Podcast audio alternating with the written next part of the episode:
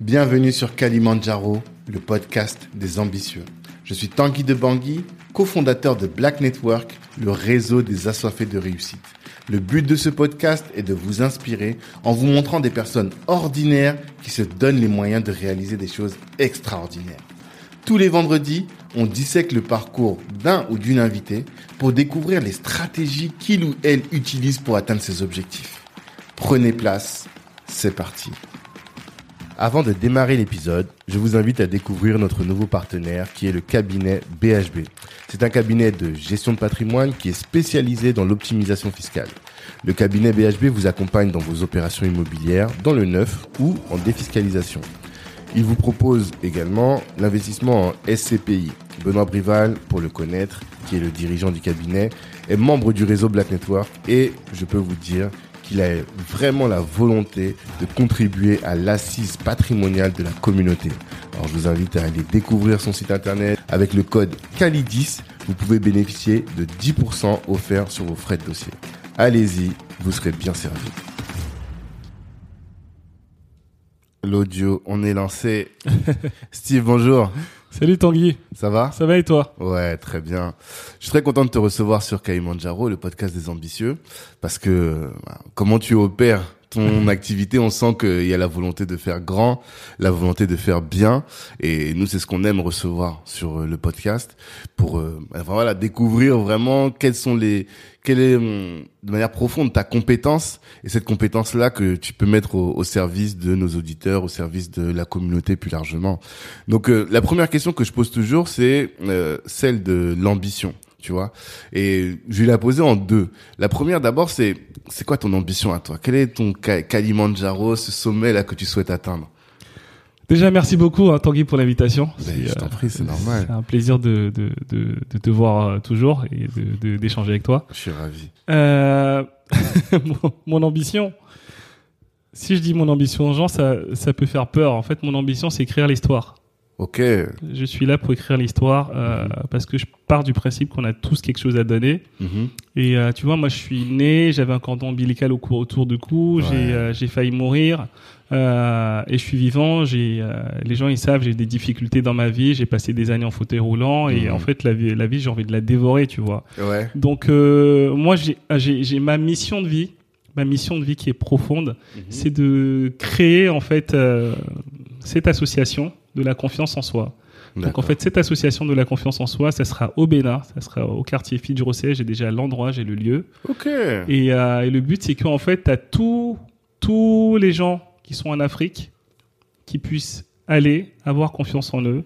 Parce qu'avec la confiance, on peut être entrepreneur. Avec la confiance, on peut avoir des promotions. Mhm. Avec la confiance en soi, on peut trouver la femme de sa vie. On peut faire beaucoup de choses. Donc ça, c'est mon ambition première. Mhm. Et en fait, c'est un centre de confiance en soi, plus qui va soigner des gens qui ont la même maladie que moi, la HLA-B27. Ouais. Parce que il y a un spondylarthrite La spondylarthrite ankylosante. Ouais. Donc ça, c'est euh, c'est ma mission de vie. Et en fait, tout ce que je fais aujourd'hui, c'est pour euh, c'est pour rendre honneur à ça. Mhm. Et c'est pour euh, arriver à ce point-là. Donc c'est la fondation, ça sera, ça, ça sera la fondation Sidi Barbosa du nom de ma mère. Mhm. D'accord. Parce que toi, tu penses que l'un des mots dont on souffre le plus, et particulièrement en Afrique, c'est le manque de confiance en soi? En fait, dans tout le monde entier, Ouais. c'est le c'est la confiance en soi mais euh, principalement en Afrique en fait tu vois en fait si tu vas en Afrique on te je le vois la différence entre l'Europe et l'Afrique. Euh, je sais pas, t'as, t'as, il faut avoir une autorisation. Quand t'es le petit, euh, tu dois écouter le grand frère. Ouais. Euh, tu vois, enfin même si t'as 40 ans, on te dit t'es le dernier, t'es le petit. Euh, Surtout que toi, t'es le dernier ah des ouais. neuf, et t'as tous les grands en Ouais, haut qui te disent quoi faire. ouais. c'est clair, et moi je suis en, je suis en bataille. Hein, te disant, Ouais. moi j'ai, j'ai, j'ai mon mot aussi à dire, les gars, tu vois, et je laisse pas faire ça, moi. D'accord. Et, euh, je l'ai laissé faire pendant un moment, hein, mais Mmh. ça fait 10 ans Là, que. maintenant, tu dis t'es un grand, quoi. Ouais, ça fait 10 ans, je dis écoutez les gars, non, non, non, Mhm. moi je suis un grand, je suis adulte aussi. Mmh. On est tous pères de famille ici, donc euh, je, je dis ce que je dis ce que j'ai à dire T'as en ta fait. place, quoi. Ouais, j'ai ma place. Et en Mhm. fait, euh, tu vois, on te, on te, on te materne, on te, on t'empêche de, de faire des choses. Et je pense que c'est pour ça qu'en fait en Europe, t'as des choses qui se créent, t'as des gens, tu vois, ils sont entrepreneurs, tu vas voir des gens qui lancent des idées. Mmh. Et en fait, en Afrique, euh, t'en as moins et qu'il y a beaucoup de choses à faire en fait, tu vois, chez nous. Ah, tu penses que ce, cette, le poids de la tradition et notamment le droit d'aînesse qui est très fort dans beaucoup de tribus africaines. Toi, tu penses que ça, c'est, ça nous entrave dans notre capacité à nous exprimer et finalement à entreprendre, à développer des projets? Ah ouais, totalement. D'accord. Totalement. En fait, tu vois, en fait, on a plein d'entrepreneurs en Afrique. Hein, tu vois, c'est des petits business. Tu vois, c'est le Mm. mec qui va reprendre le business de son père, ou sinon c'est la, c'est la grand-mère du quartier. Tu reviens 20 ans après, elle est encore toujours là. Totalement. Mais euh, elle a pas assez de confiance pour dire, tu sais quoi, le concept il marche, je vais en créer un deuxième. Mm. Euh, je vais prendre des gens qui vont travailler aussi sur d'autres choses. Et, et ça, c'est parce que l'éducation depuis tout petit, elle a fait ça, tu vois. D'accord. Et, euh, et attention, je dis pas que c'est pas bien le droit d'aînesse. Hein. C'est important de respecter nos aînés, Mhm. mais c'est important de prendre sa place, tu vois. Mhm. Et euh, on va le voir dans certains, enfin, notamment en Côte d'Ivoire aujourd'hui, où en fait, t'as les jeunes qui commencent à prendre leur place, notamment avec le rap et tout, et même dans d'autres secteurs. Mais euh, pour moi, c'est clairement, c'est euh, c'est le manque euh, de confiance en soi. C'est euh, c'est le, ouais, c'est ça, c'est ce droit des aînés, ce, euh, ok, t'es petit, reste à ta place, Mhm. qui font que, que que les jeunes ils n'osent pas. Et, euh, et en fait, moi, j'ai envie de bousculer ces codes-là. Ouais, c'est top. C'est top, on rentre de plein pied dans l'épisode. Là, il n'y a même pas de- d'entrée en matière. Là. C'est clair. Les gens se prennent une tarte dès le départ, tu vois. non, mais c'est cool. Et euh, quelle est la place de l'ambition? Parce que toi, tu es très porté sur le développement personnel. Et même si finalement, tu fais autre chose, ton, tout ce qui te ramène de l'argent, c'est pas, t'es pas un coach en développement personnel. Non, non, non. Mais quelle est la place de l'ambition dans toi, ta philo- philosophie de vie? Est-ce que tu penses que c'est important d'avoir de l'ambition pour réussir et une, amb- et bon, une ambition dévorante, une am- ambition pharaonique, comme je dis souvent? C'est quoi ta, ta vision par rapport à tout ça? Bah, c'est, euh, tu vois, quand tu veux, quand tu veux réussir dans la vie, il faut toujours se fixer des objectifs démesurés pour pouvoir y aller, tu vois. D'accord. Et, euh, et pour moi, c'est ça la place de, de l'ambition. En fait, je te dis ça parce que, bah, en fait, tout est, tout vient de mon enfance, hein. Tout vient de mon enfance, enfin, et euh, de ce que mes parents m'ont dit. Et moi, j'ai, euh, j'ai ma mère qui, euh, qui a été orpheline à 12 ans, qui mangeait dans la poubelle et qui, Mmh. euh, qui a dit, moi, la misère, j'ai pas envie de connaître ça, tu vois. Hmm. Euh, donc elle a galéré avant que qu'on s'en sorte. Et pareil, j'ai j'ai mon père, mes grands-pères étaient pêcheurs.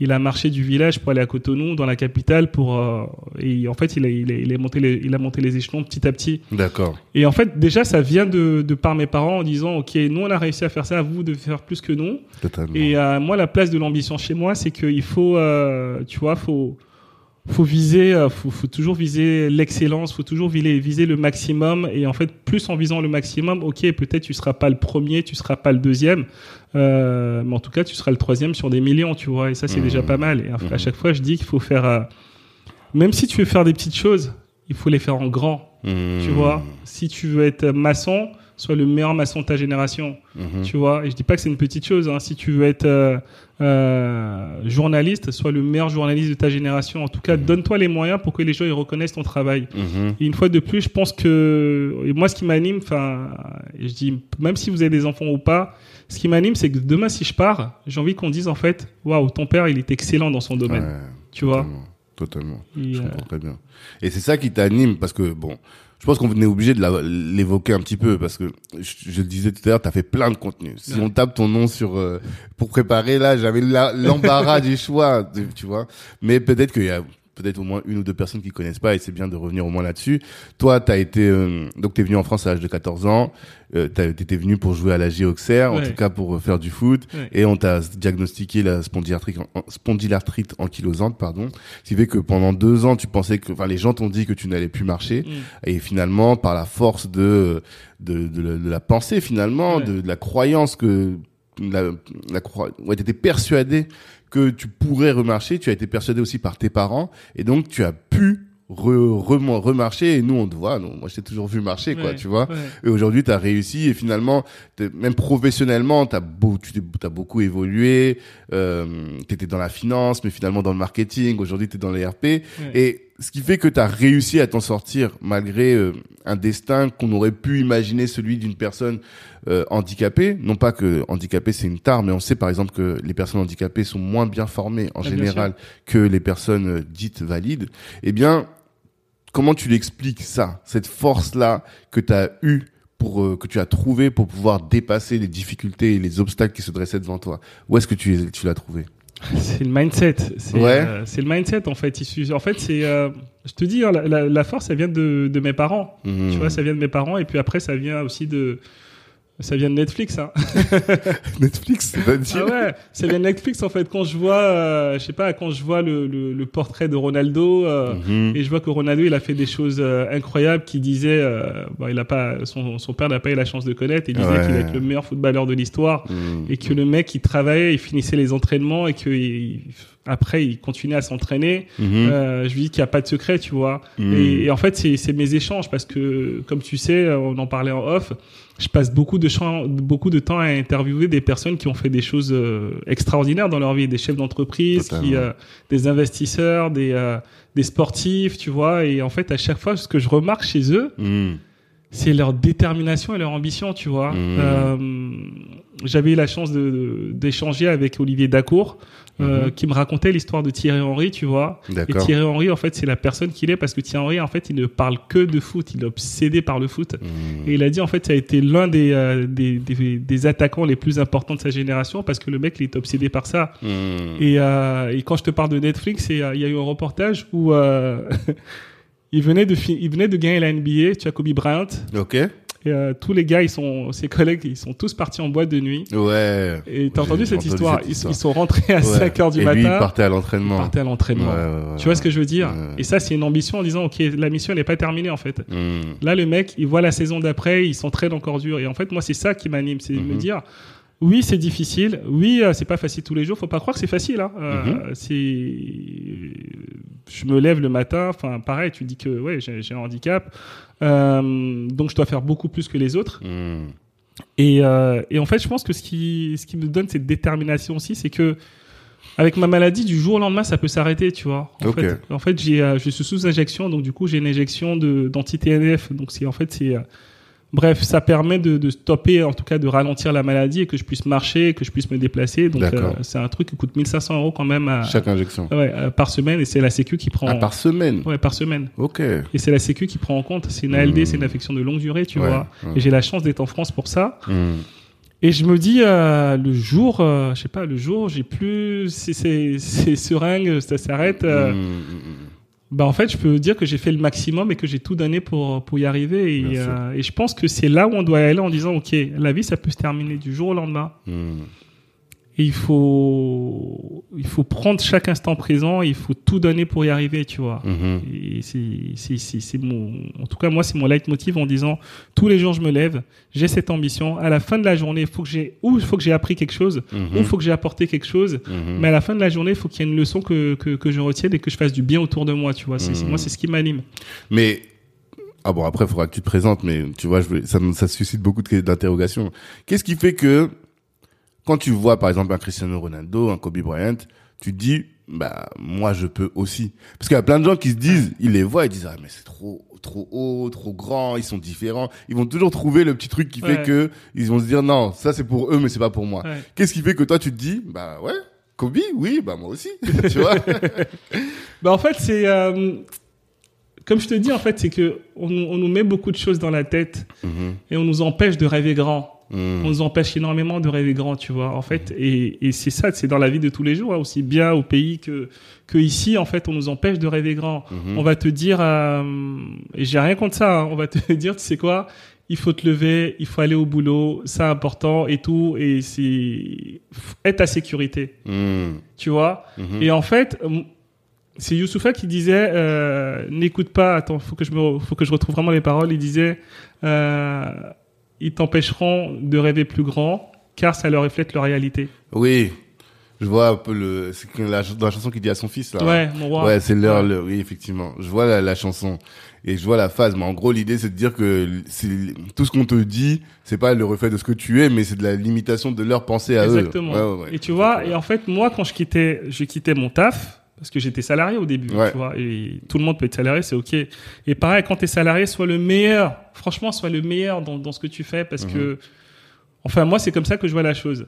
Et en fait, quand je quittais mon taf, on me disait, ma famille, hein, Mhm. ma famille, euh, enfin, les deux personnes qui m'ont, qui m'ont dit, vas-y, c'est mon père et ma mère, tu vois. Ah, Mais mes frères et sœurs, et surtout ma mère était à fond en disant, vas-y, c'est bon, lance-toi, tu vois. ah ouais, Ouais, ouais, ouais. c'est bien. La daronne, elle était Parce là. que le, il y a deux choses. Moi, j'ai quitté mon taf, par exemple, parce que je trouvais que j'étais trop mal payé par rapport à mon potentiel, Ouais, tu vois. ouais. Mais toi, t'étais extrêmement Ouais, bien payé. extrêmement bien J'ai entendu entre 8 et 10 000 Ouais, euros. j'avais 10 000 euros net par mois. Normalement, là, là, tu, Ouais. Tranquille, moi, Ouais, je continue, tu vois. J'étais tranquille. Vraiment, pu jusqu'au continuer. C'est ça. Mais euh, j'étais pas aligné en fait. À un Hmm. moment, bah il y a eu le racisme, plus Hmm. euh, il y avait, j'étais pas, j'étais plus aligné avec ce que je faisais. En Mhm. fait, je trouvais que j'apportais rien au monde. Tu vois, en fait, je, Hmm. je vais cari- caricaturer. Je vendais des sacs à main. Enfin, j'étais directeur commercial, mais on vendait des sacs à main.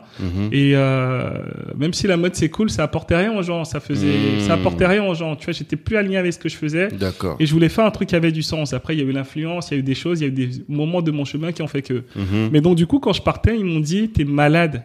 Mhm. Mon frère m'a pris en quatre yeux. Ouais. Il m'a dit, t'es complètement malade de quitter ça. bah oui, mais Là, c'est tu- compréhensible. Ouais. Et Toute personne raisonnée dirait la même chose, je pense. tu vois. là, tu vas galérer, mais t'es en train de te foutre dans la merde, mais tu sais même pas. Mhm. Et je lui ai dit, tu sais quoi? Même si j'ai pas, même si je gagne pas 10 000 euros par mois, là, quand, quand je vais me lancer dans l'entrepreneuriat, Mhm. ce qui est important pour moi, c'est que je vais être libre. Mhm. Et ma liberté, elle n'a pas de prix. Mhm. Ce qui est important pour moi, c'est que je vais faire des choses qui me font kiffer et je vais aider des gens. Et ça, ça n'a pas de prix. Et donc, en fait, pourquoi, pour revenir à ta question, pourquoi je me dis que Cristiano Ronaldo, Messi ou autre, je peux faire ça, c'est que ça. je pense que c'est parti du fait où j'ai passé deux années en fauteuil roulant, on me disait que je pouvais pas marcher et j'ai marché, Mhm. tu vois. Mhm. Et euh, en fait, quand je suis rentré dans cette boîte, on me disait, euh, je suis rentré en tant que vendeur. Ok. Et on me disait, euh, tu sais quoi, si t'es le meilleur vendeur, déjà c'est bien. Et euh, j'ai pas été le meilleur vendeur. Six mois après, j'étais assistant. Six mois après, j'étais directeur adjoint. Six mois après, j'étais directeur de boutique. Six mois après, j'étais area manager. Six mois après, j'étais directeur commercial, tu vois. En gros, en fait, moi, plus tu me, Tu me plus tu me dis, limites, ouais, plus, plus tu me limites, plus j'ai j'ai envie de te dire, tu sais quoi, t'as tort. Je vais faire Ouais. beaucoup plus. Et surtout qu'après, tu t'appuies. Ce que, ce que tu dis, c'est intéressant. C'est parvenir à s'appuyer sur les réussites qu'on a déjà eues pour se dire, bah, regarde, j'ai déjà fait une fois. Ouais. Qu'est-ce qui m'empêchera de refaire une autre fois? Exactement. Et, et ça, c'est la clé. Franchement, je c'est dans, dans, quand je, que ça soit dans mes formations, en conférence ou quoi, euh, quand les gens me disent c'est quoi, c'est exactement ça. C'est ça qui est la clé. Mhm. c'est te connecter à tes moments anciens en disant là j'étais puissant, là j'ai fait des choses en fait. Mhm. Donc si je les ai faites, je peux encore les faire. Hmm. Non, c'est top. C'est top. Et alors, maintenant, on peut se poser la question de, de qui tu es. Parce que depuis tout à l'heure, ça fait 15 minutes qu'on parle. Les gens se disent, mais qui est ce monsieur là qui gagne 10 000 euros, qui parle avec les dirigeants, tout ça? Qui tu es? Comment tu te présentes? Parce que je pense que tu es multicasquette, multi-chapeau, pardon. Comment est-ce que tu te présentes? Euh, je suis expert en image publique. Donc en fait, Mhm. je suis expert en image publique. C'est quoi l'image publique? L'image publique, c'est euh, le branding Mhm. et la presse. Donc en fait, je booste la notoriété des marques, des entrepreneurs, euh, des, euh, des personnalités. Mhm. je les aide en fait à avoir de la visibilité. Donc Mhm. en fait, ça passe par créer une image qui est forte, qui est, qui est très forte et qui va être en adéquation avec leurs valeurs, qui va être en, éda- en, adé- en- en adéquation avec les gens à qui ils veulent parler. Mhm. Et une fois que ça c'est fait, on amplifie dans la presse. Mhm. Et donc ça, ça passe par le storytelling. Donc du coup, quelle est ton histoire? Parce qu'on a tous une histoire. Mhm. Donc véhiculer ton histoire, ou en tout cas, quelle est l'histoire de ton entreprise, de ta marque, véhiculer l'histoire de la marque, avoir un positionnement fort, donc du coup, être sûr et certain de ton positionnement. Mhm. Et peu importe, tu changes pas, c'est le positionnement qui reste le même. Peu importe si tu changes d'activité du jour au lendemain, tu sais, tu en parlais. Mhm. Euh, marque de vêtements, euh, coaching. Enfin, j'ai fait beaucoup de choses, mais à chaque Ouais. fois, c'est le même fil conducteur, c'est la confiance en soi, tu vois. Mhm. Et la troisième chose, donc du coup, en fait, c'est le symbole. Moi, c'est mon chapeau. Mhm. Et en fait, nous, on crée un symbole pour la personne. C'est-à-dire qu'en fait, je sais pas, Mitterrand, par exemple, lui, il avait euh, une écharpe rouge. Ouais. C'était son symbole. C'est ce qui a fait son branding, tu vois. Mhm.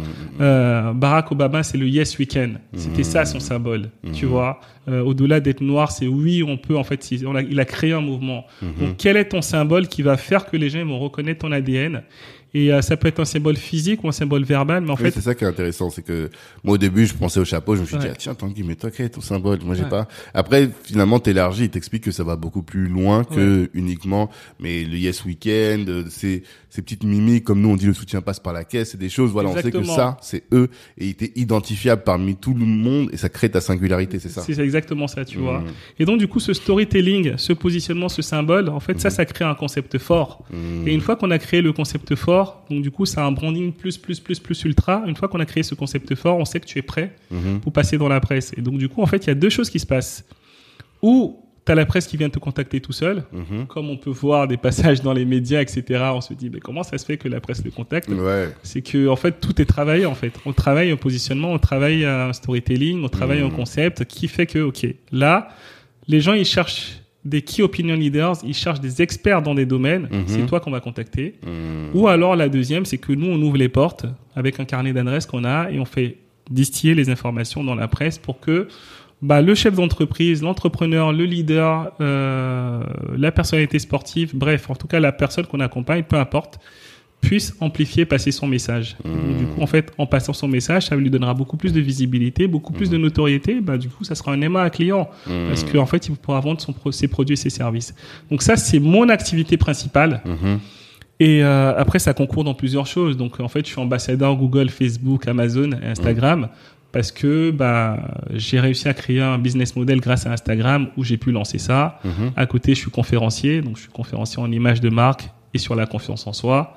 Euh, je suis auteur, j'ai écrit un livre. Bref, Mhm. j'ai fait d'autres choses. Ouais. Je fais d'autres choses à côté, mais euh, si tu veux, ça, mon vrai métier, euh, mon premier chapeau, c'est l'image publique. D'accord. Ok. Et euh, alors, bah, parlons-en donc de l'image publique. Euh, quand on tape ton nom, je te disais tout à l'heure, et là je le fais même devant, euh, enfin les gens ne le verront pas, mais quand on tape ton nom sur YouTube, il y a énormément de contenu. Et ce qui est marrant, c'est que c'est partout, tu vois. On peut pas te coller à, euh, on peut pas te coller d'étiquette en vérité, même Ouais. si tu as ton identité, ça Ouais. c'est sûr. Mais on peut te voir euh, chez euh, David Laroche, je disais, Ouais. sur TV5 Monde. Là, je regarde euh, partout. J'ai l'impression que t'es allé partout. Que, voilà, comment comment est-ce que toi t'as fait? L'idée c'est pas que justement que tu donnes un cours sur, mais comment est-ce que toi t'as fait? Parce que effectivement, t'as ces trois éléments que t'as évoqués. Comment est-ce que tu les as mis en place pour pouvoir être euh, un peu la coqueluche des médias finalement, tu vois Euh, pour les gens qui nous écoutent, il y a une formation qui s'appelle Vendre sur Instagram, Ouais. qui est vraiment, euh, ça sort de ma tête, tu vois. En gros, c'est gros, tu, tu rentres dans mon cerveau. Hmm. Et donc, du coup, j'ai décortiqué de A à Z comment j'ai fait. Bah, je, vais- je vais en dire un peu là parce qu'en Ouais, fait, c'est une formation qui dure des heures. Mhm. Euh, et là, on n'a pas, on n'a pas des heures à passer pour que je puisse euh, en parler. Mhm. Mais euh, comment j'ai fait? Bah, En plus, c'est vrai, tu, je suis passé sur TF1, M6, Mais France oui. 2, Tu dis dans partout. des médias euh, inaccessibles, bruts. Clic aussi, je t'ai vu euh, sur oui, Clic oui, aussi, ça. Je dis vraiment partout.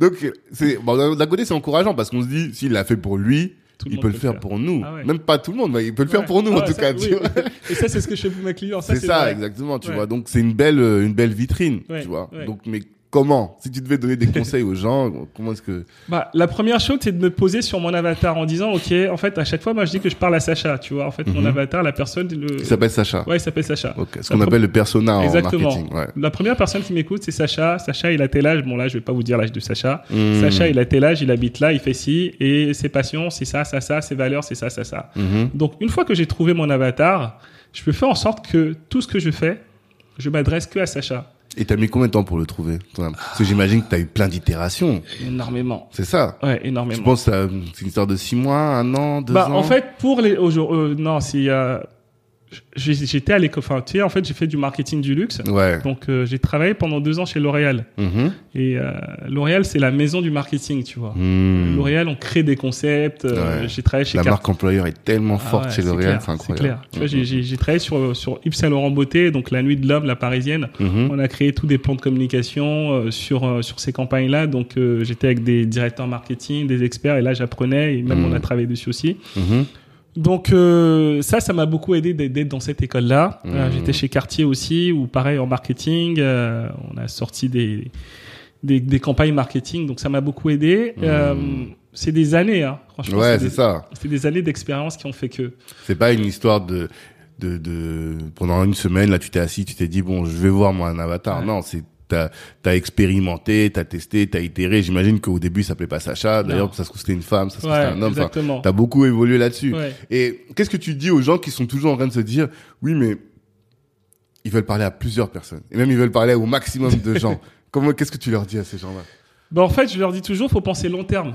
Ouais. Tu vois, faut penser long terme parce que parler à plusieurs personnes, c'est parler à personne. Mhm. Euh, et la plupart, en fait, j'ai pris du temps en fait à analyser. Je te disais que je rencontre énormément de chefs d'entreprise. Mhm. J'accompagne aussi, euh, tu vois, j'accompagne des, des, des sportifs, j'accompagne des hommes politiques et des femmes politiques. Mhm.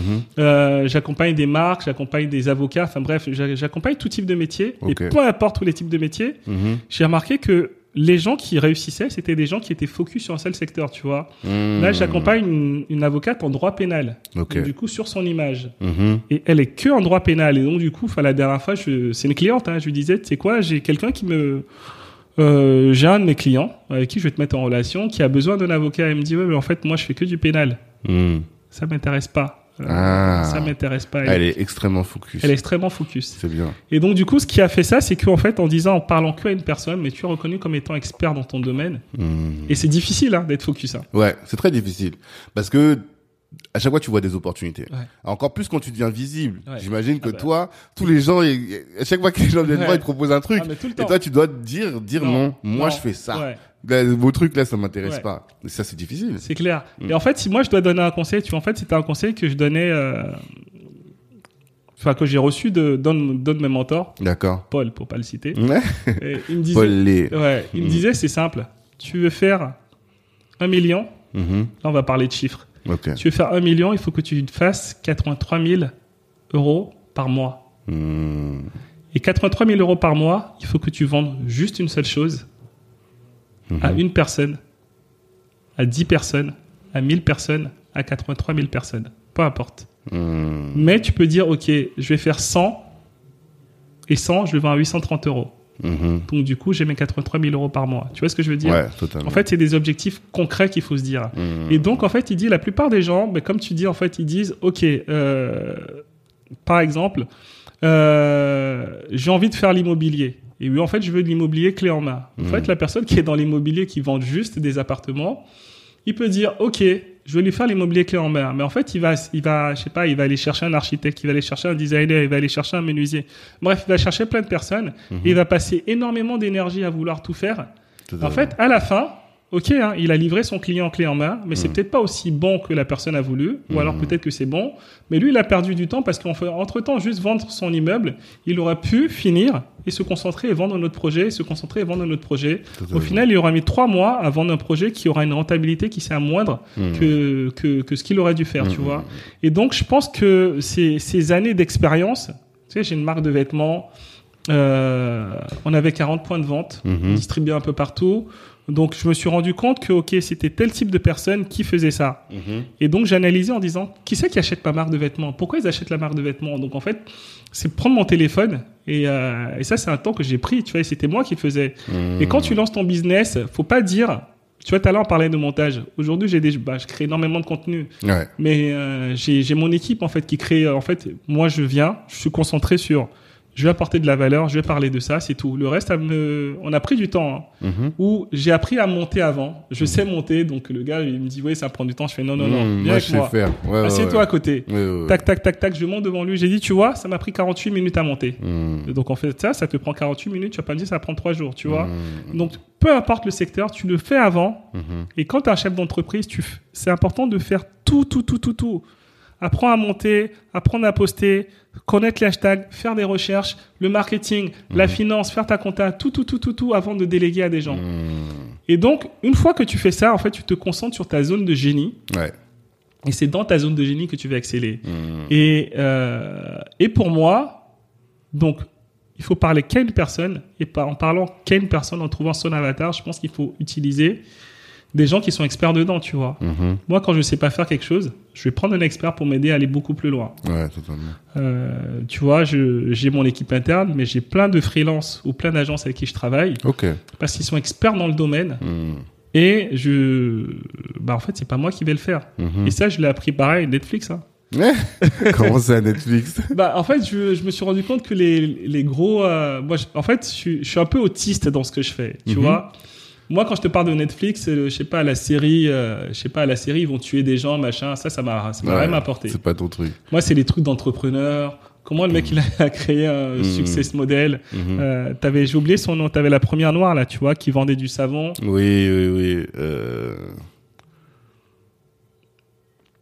sais que le nom de la série c'est Self-Made Man, Madame, Madame C.J. Walker. Voilà, exactement. Mm. Tu vois, et elle, elle a été, comment elle a été millionnaire, comment elle a fait ça, tu vois? Mm-hmm. En fait, elle était passionnée et c'est, euh, elle a- tout le monde lui a dit que c'était impossible. Hum, Et pourtant, elle a fait. Totalement. Et, euh, et donc, en fait, moi, j'aime bien utiliser les case studies et je pense que ce qui marche, c'est utiliser un cas qui fonctionne ailleurs et de le mettre ailleurs, tu vois. Hum. Et je Donc pense toi, tu fonctionnes beaucoup à l'inspiration, en fait. Ouais. T'es très inspiré par euh, tout ce que les autres font et, euh, et ce qui te permet de te dire, voilà, s'il le fait, je peux le faire. C'est vraiment ta manière de fonctionner. ouais. S'il le fait, je peux le faire. En fait, c'est, bousculer les codes, tu vois. Mhm. Je vais peut-être utiliser la stratégie de Michel Augustin dans la mode, tu Mhm. vois, de l'agroalimentaire dans la mode. Je vais utiliser la stratégie de mode euh, dans les finances. Je vais Mhm. utiliser la stratégie des finances euh, dans l'agroalimentaire. Peu importe, en fait, je vois des, la stratégie de l'agroalimentaire dans le sport. En fait, j'ai tellement de case studies autour de moi. Ouais. Et, euh, Et qu'après, quand tes clients viennent et ils disent, ils te proposent des choses, tu dis, ah bah oui, ça a marché sur tel. ouais. Donc c'est comme si tu créais finalement des, des, des, des patterns de réussite Ouais. et c'est comme ça qu'après tu les appliques par rapport à tes clients. quoi. Exactement. Et en fait, le pattern, il est tout simple. Storytelling, positionnement, Mhm. symbole. Mhm, mhm. Enfin, en tout cas, moi, c'est le mien. Et après, euh, je pense aussi que c'est euh, c'est ma zone de génie. C'est quelque chose que j'ai créé en moi, tu vois. C'est- Ouais. C'est l'expérience. J'ai travaillé dans le luxe. Mhm. Euh, j'ai travaillé dans, pendant dix ans dans le luxe, dans la mode. Et euh, tu sais, en fait, dans le luxe, on créait des histoires. Ouais.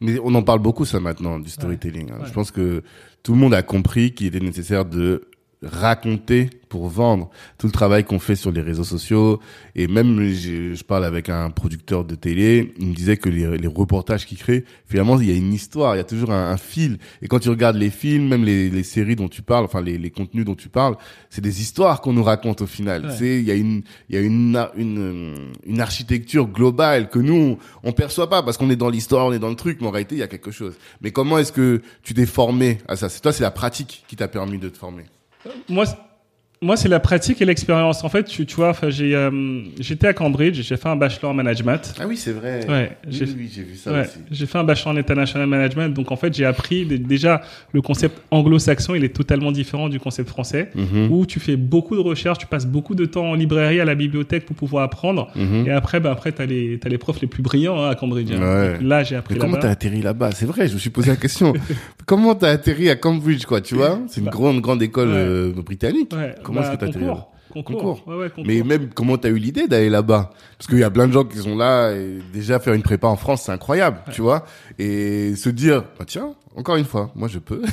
tu vois? Où est-ce que t'as eu l'idée? Quelle est l'histoire? Les gens, nous, on aime bien les anecdotes ici. Bah, moi, je, je, je dis que je suis, euh, je suis pas la personne la plus intelligente, Mhm. mais je suis la personne qui applique le plus, tu vois? Ok. Et euh, en fait, c'était simple. Un jour, je vais te donner une anecdote. c'est- C'était très bien ta question. Un jour, j'étais au McDo avec des potes. D'accord. Et en fait, on était en train de manger. Euh, c'était au Deluxe à l'époque. Truc, ça Mhm. n'existe plus, tu vois. On était en train de manger euh, avec un chausson pomme. Et en fait, j'entends un mec derrière qui dit ouais, euh, un tel, il a postulé pour Cambridge, il a été pris. Mec, ça va changer sa vie. C'est un truc de fou, etc. Il en parlait derrière lui. Hmm. Et moi, je connaissais pas. Et Mhm. donc, euh, parce que voilà, mais, parents d'origine modeste, euh, ils nous ont Mhm. tout donné, mais euh, tous ces trucs-là, je connaissais pas. Ouais.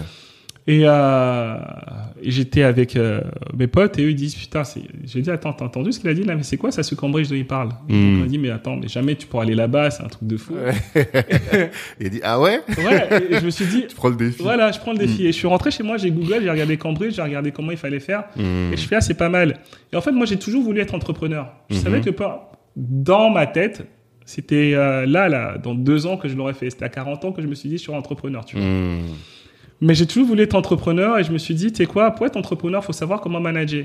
Ok. Et pour manager, euh, en fait, je regardais en fait les métiers et je regardais aussi le carnet d'adresses parce qu'en fait, les gens qui ont fait Cambridge, Hmm. euh, c'est des têtes, des, des, des gens qui bossent à la City, qui bossent Ouais. euh, enfin dans des grosses organisations. En fait, si tu vois, on a un réseau alumni, on se voit une fois par an. Euh, et c'est vraiment un carnet d'adresses de dingue, tu vois. C'est des mecs qui font des trucs, euh, c'est c'est pas de la blague. Ok. Et je me suis dit, ben, déjà en rentrant dans ça, je vais atteindre, moi qui n'ai pas de réseau, Mhm. je vais atteindre un réseau euh, que je vais pas imaginer, tu vois. Hmm. Parce que c'est simple. Même si en fait on est 20 dans la pro, enfin on est 20 dans la promotion, Mhm. il suffit que je sois juste pote avec un Ouais. qui connaît un tel, Ouais, ça ouais, va m'ouvrir des portes. Moi, c'était déjà ma vision quand je faisais ça. D'accord. Euh, parce que déjà mes- une vision réseau, quoi. exactement. Mais en fait, Mhm. mes parents m'ont toujours dit, il faut avoir un réseau, il faut avoir des gens qui, tu vois, en fait, on peut pas aider tout le monde, mais euh, tout le monde peut aider quelqu'un. Et donc, du coup, en fait, il y a toujours quelqu'un, c'est ma mère qui disait ça, il y a toujours quelqu'un qui pourra t'aider. Hmm. Et par rapport à ça, quelqu'un qui pourra t'aider, la meilleure façon, le raccourci, c'était ça, tu vois. Et là, en fait, euh, moi, j'habite à Paris. Je, je suis dans, on va pas dire l'arrondissement, mais bref, je suis dans un arrondissement là où on est actuellement là. Mmh. Euh, je sais pas si je peux dire ça. ou pas. Oui, moi, ça me dérange pas, en tout cas. Moi, tu peux le dire. Ok, je suis dans un arrondissement, tu vois. Et en fait, j'ai pas, c'est l'un des arrondissements les plus chers de Paris. hein. Ouais. Et j'ai fait exprès parce que mon fils, je je sais qu'il va au parc. Ah, bah oui. Il va au parc avec la, Hmm, la hmm, petite fille de la maire de Paris, tu vois. Bah oui, totalement. Enfin, de, de cet arrondissement. Ok. Euh, on est dans un immeuble. Il y a un mec, en fait, il a un fonds d'investissement. Tu vois, donc, euh, je, je, je- en fait, j'ai calculé, j'ai dit, si j'étais en banlieue parisienne et que je vais payer une école privée, ce que ma sœur a fait, est-ce que j'ai payé une école privée, que tout, etc., ok, à la fin, ça me reviendra la même chose Hmm. que si j'habitais à Paris, parce qu'en fait, bah, l'école, c'est la République, et il aura accès à un parterre de personnes qui pourra, enfin, auquel il aura jamais. Il est au bébé nageur, Bah, pareil, en fait, au bébé nageur, il y a, il y a un mec, en fait, c'est un CEO de. Ouais, non, tu mais- Vois, tu vois ce que je veux dire? Non, c'est ça, c'est un sacrifice et une stratégie que j'ai vu faire et que j'ai toujours trouvé payante. Tu vois, beaucoup de gens, je sais plus quel était le nom de cet entrepreneur, mais un gars que j'ai vu sur le podcast Lucky Day, il disait ça, euh, mère ghanéenne et la mère, qu'est-ce qu'elle a fait? Elle disait, elle préférait dormir au salon, Ouais. tu vois, donc euh, pas avoir beaucoup d'espace dans son appartement, mais être dans un bon quartier. Je crois qu'elle était à Neuilly, donc Ouais. les gars, ils ont, ils étaient pas fortunés, mais ils ont grandi à Ouais. Neuilly. Et ce qui fait que tous leurs potes et tout, c'est des gars de Neuilly, tu ça. vois. Et aujourd'hui, ne serait-ce qu'en termes de, de, de, de, de- j'allais dire de mindset, mais même de perception, tu vois, ça leur a ouvert le champ des possibles. Parce que les gens, comme les gens qui sont autour de toi, pour Ouais. eux, c'est normal d'aller à Cambridge, c'est normal d'aller à HEC. Ouais. Bah, en fait, ça fait que pour toi, bah, ça devient normal aussi, tu vois. Et c'est un sacrifice à faire. Exactement, tu vois. Et ça, c'est l'entourage, en fait, qui te monte ça, tu vois. En fait, tu, tu traînes avec un, un délinquant, un fumeur de drogue, un violeur, il y a, il y a de Il y a de fortes chances que, que, tu le sois aussi, tu vois. que ça, pour toi, ce soit normal, en fait. C'est ça, exactement. Et donc, en fait, c'était, c'était ça, en fait, c'était normaliser des choses. Mmh. Euh, et ça, ça passe par le mindset. Tu Mhm. vois, euh, nous, nos parents, ils se sont sacrifiés. Enfin, ils nous ont envoyés en France pour qu'on fasse des études, pour qu'on Mhm. réussisse. Et, euh, et mes parents, ils disent toujours la même chose. Mais vous, vous devez faire, vos enfants doivent faire plus, et les Mhm. enfants de leurs enfants doivent faire plus. En fait, doivent Mhm. les dépasser. Et en fait, donc du coup, en fait, c'est tout ça qui, qui me donne ce. Donc pour pour l'anecdote, on est parti de Cambridge. Pour l'anecdote, Ouais. en fait, c'est ça. Bah, en fait, du coup, j'ai Google, j'ai regardé. Et j'ai postulé, j'ai et en fait je parlais. Le pire c'est que je parlais pas anglais au moment où je postulais. Ouais, Je d'accord. Pas dire un mot en anglais. T'avais quel âge? C'est en sortant du bac ou c'était juste avant le bac? Non, c'était après. Je, je crois j'avais j'avais euh, 19. Ouais, c'était deux ans D'accord. après. J'avais dit Hmm. j'avais 20 ans, je crois 19 ou 20 Ok, ans. d'accord. Et, euh, et donc du coup, bah, je, je me suis mis à apprendre, à apprendre, à apprendre l'anglais et euh, Hmm. avec mon anglais approximatif. Mais j'ai regardé des manuels pour rentrer chez Cambridge et, Mmh. et euh, je me suis mis dans le dans le délire et puis je l'ai fait. Et donc du D'accord. coup, bref, donc ah oui, avec Cambridge. euh, il y a eu l'école de commerce, donc après après Cambridge, je suis rentré en France parce Mhm. que je voulais faire une école de commerce dans le marketing du luxe. Mmh. Euh, Mais juste avant, juste pour, pour étancher ma soif, de, ma curiosité par rapport à Cambridge, est-ce que tu trouves que ça a été vraiment euh, instructif? Tu trouvais que la qualité de l'enseignement était vraiment bonne? En fait, c'était génial parce que tu sais, en fait, en fait, en France, je je veux pas trop critiquer le système Mm. français, mais je trouve qu'il y a des manquements. En France, en fait, on favorise le par cœur. Mmh. Et ça, c'est une connerie, tu vois. Ouais. Euh, dans l'éducation, le par cœur, c'est une connerie parce qu'en fait, tu vas apprendre par cœur, tu finis, t'as oublié, Mmh. C'est tu vrai. passes à autre chose. Vrai. Et le système, en fait, à Cambridge, c'est beaucoup de recherches. Et en fait, et c'est des recherches par groupe. En fait, on nous disait, en fait, on était des groupes de quatre. Mhm. Et c'est pas en fait tes potes, hein. c'est qu'en fait le prof il disait je vais en prendre un là, je vais en prendre un là, je vais en prendre un là, je vais en prendre un là. Mhm. Vous regroupez à quatre et vous allez bosser sur des projets. Tu vois, c'est un peu comme quand tu fais quand tu es dans une entreprise. D'accord. Et c'était ce système-là qui était formateur parce qu'en fait les informations tu les chercher par toi-même. Mmh. Et du coup ça, ça m'a rendu assez autodidacte dès le début. Mmh. Ou par rapport au système français où en fait j'apprenais par cœur et j'allais sortir. Ouais. Là, je comprenais les choses, je savais pourquoi je le faisais. Ouais, parce que t'avais creusé, Ouais. creusé, creusé. Tu vois? D'accord. Et, euh, et en creusant, ça te, ça t'ouvrait d'autres champs, t'apprenais d'autres choses. Et aussi, ça te faisait créer un réseau. Mmh. Ouais, ça, tu l'as dit beaucoup Ouais. tout à l'heure. Et ce que, mais c'est vrai que c'est intéressant parce que ça recoupe avec ce que tu disais juste avant quand tu parlais de la vie de l'entrepreneur qui consiste à euh, maîtriser un peu de tout. Et donc maîtriser un peu de tout. Tu parlais tout à l'heure de te former par rapport à la vidéo. Bon bah voilà, il a fallu que tu ailles chercher, aller chercher sur YouTube. Ouais. Et surtout nous aujourd'hui, notre génération où on a tout finalement à disposition. Ouais. Mais mais pour avoir accès, ça suppose de savoir chercher. C'est une compétence qui aujourd'hui est fondamentale. Ouais. Et donc ce que tu dis, c'est que euh, ce que tu as appris dans le milieu anglo-saxon, c'est ce qui te sert aujourd'hui Ouais. dans ta manière d'entreprendre, quoi. Exactement. D'accord. Ouais, c'est exactement ça, tu vois. Hmm. Euh, D'accord. Et euh, si on reprend maintenant euh, le, ce que tu disais, ce qu'on, tout, tout le- la discussion qu'on avait par rapport aux relations publiques et par rapport à vendre sur Instagram, voilà, tu disais que la première des choses, c'est déterminer quel est son avatar, quel est son persona. Quelle autre euh, recommandation tu peux donner Quelle, quelle, quelle chose, toi, a été euh, fondamentale pour toi pour euh, faire tout le travail de RP que tu as fait pour toi-même? Bah, c'est. euh, bah, excuse-moi, je, je vais revenir encore sur ce que tu disais sur le. C'est les études, tu vois, c'est les études que j'ai faites. Donc, en Mhm. fait, après Cambridge, je pense que, bah, en fait, faire des études en marketing du luxe, Hmm. j'ai appris les codes du luxe Mhm. et j'ai travaillé, tu vois, dans des maisons de luxe. Et Ouais. moi, à chaque fois que je travaillais dans les maisons de luxe, j'étais en, j'étais en immersion, tu Mhm. vois. C'est-à-dire que je, je me disais, moi, je veux pas faire carrière là, Ouais. je veux apprendre. Hmm. Donc en fait, j'ai commencé au début, j'étais chez Gucci. Donc euh, j'ai j'ai dit OK, comment Gucci fonctionne? Comment il marque Pourquoi cette entreprise elle est... Je posais énormément de questions aux gens, tu vois. Ouais. Après, j'étais au Bon Marché, j'étais chez Burberry.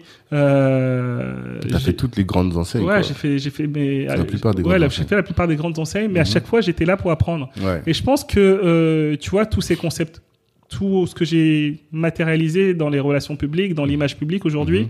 c'est tout ce que j'ai appris là-bas. Hmm. Euh, c'était les plans de communication. Quand on nous formait en disant, OK, euh, en fait, ce que- dans toutes ces maisons-là, à chaque fois, ils disaient, euh, je me souviens dans, dans la maison euh, new-yorkaise dans laquelle je suis parti, Mhm. euh, madame, elle habite à New York, elle est à downtown, elle fait ça comme métier, elle a 35 ans, elle va porter ce sac-là, parce que ce sac-là, ça va lui donner euh, l'impression qu'elle pourra séduire l'homme. Enfin bref, à chaque fois, il y avait un profil à chaque fois surtout, tu vois. Hmm. Jusqu'à un profil psychologique. Quoi. Ouais, jusqu'à C'est pas pure euh, statistique data, quoi. Ouais, ouais. Mm. À chaque fois, il y avait toujours un profil, tu vois. D'accord. Et, euh, et même en finance, en fait, tu vois, enfin, j'ai un en finance. Ouais. Et même en finance, en fait, à chaque fois, on disait, OK, on va budgétiser. Euh, qui c'est qui va dépenser ça? Mais c'est un certain type de profil qui achète ça. Donc, en fait, tout, il y a toujours un persona.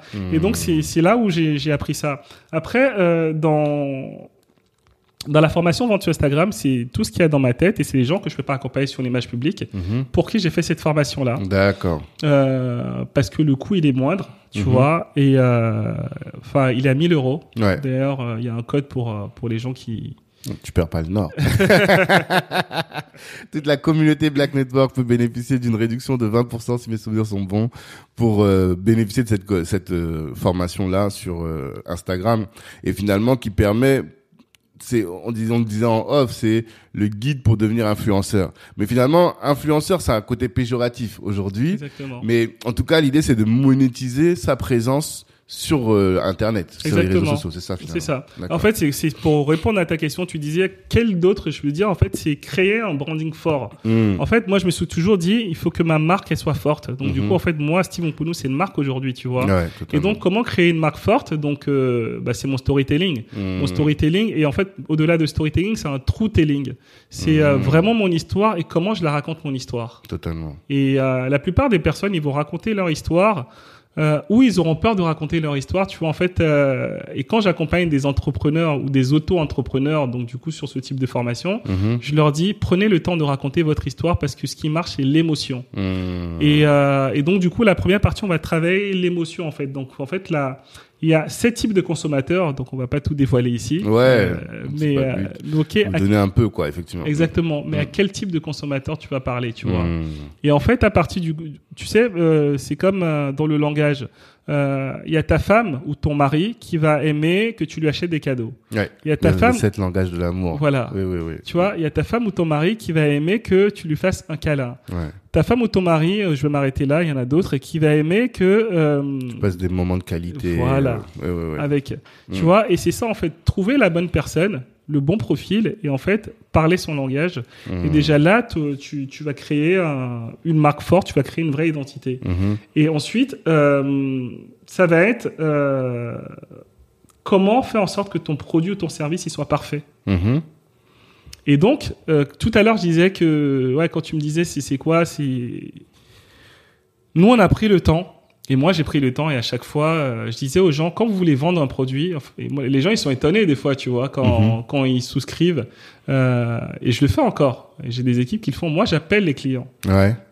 J'appelle les clients, j'ai dit bonjour, j'ai vu que vous voulez que je vous accompagne. Mhm. Déjà, pourquoi vous voulez que je vous accompagne? Mhm.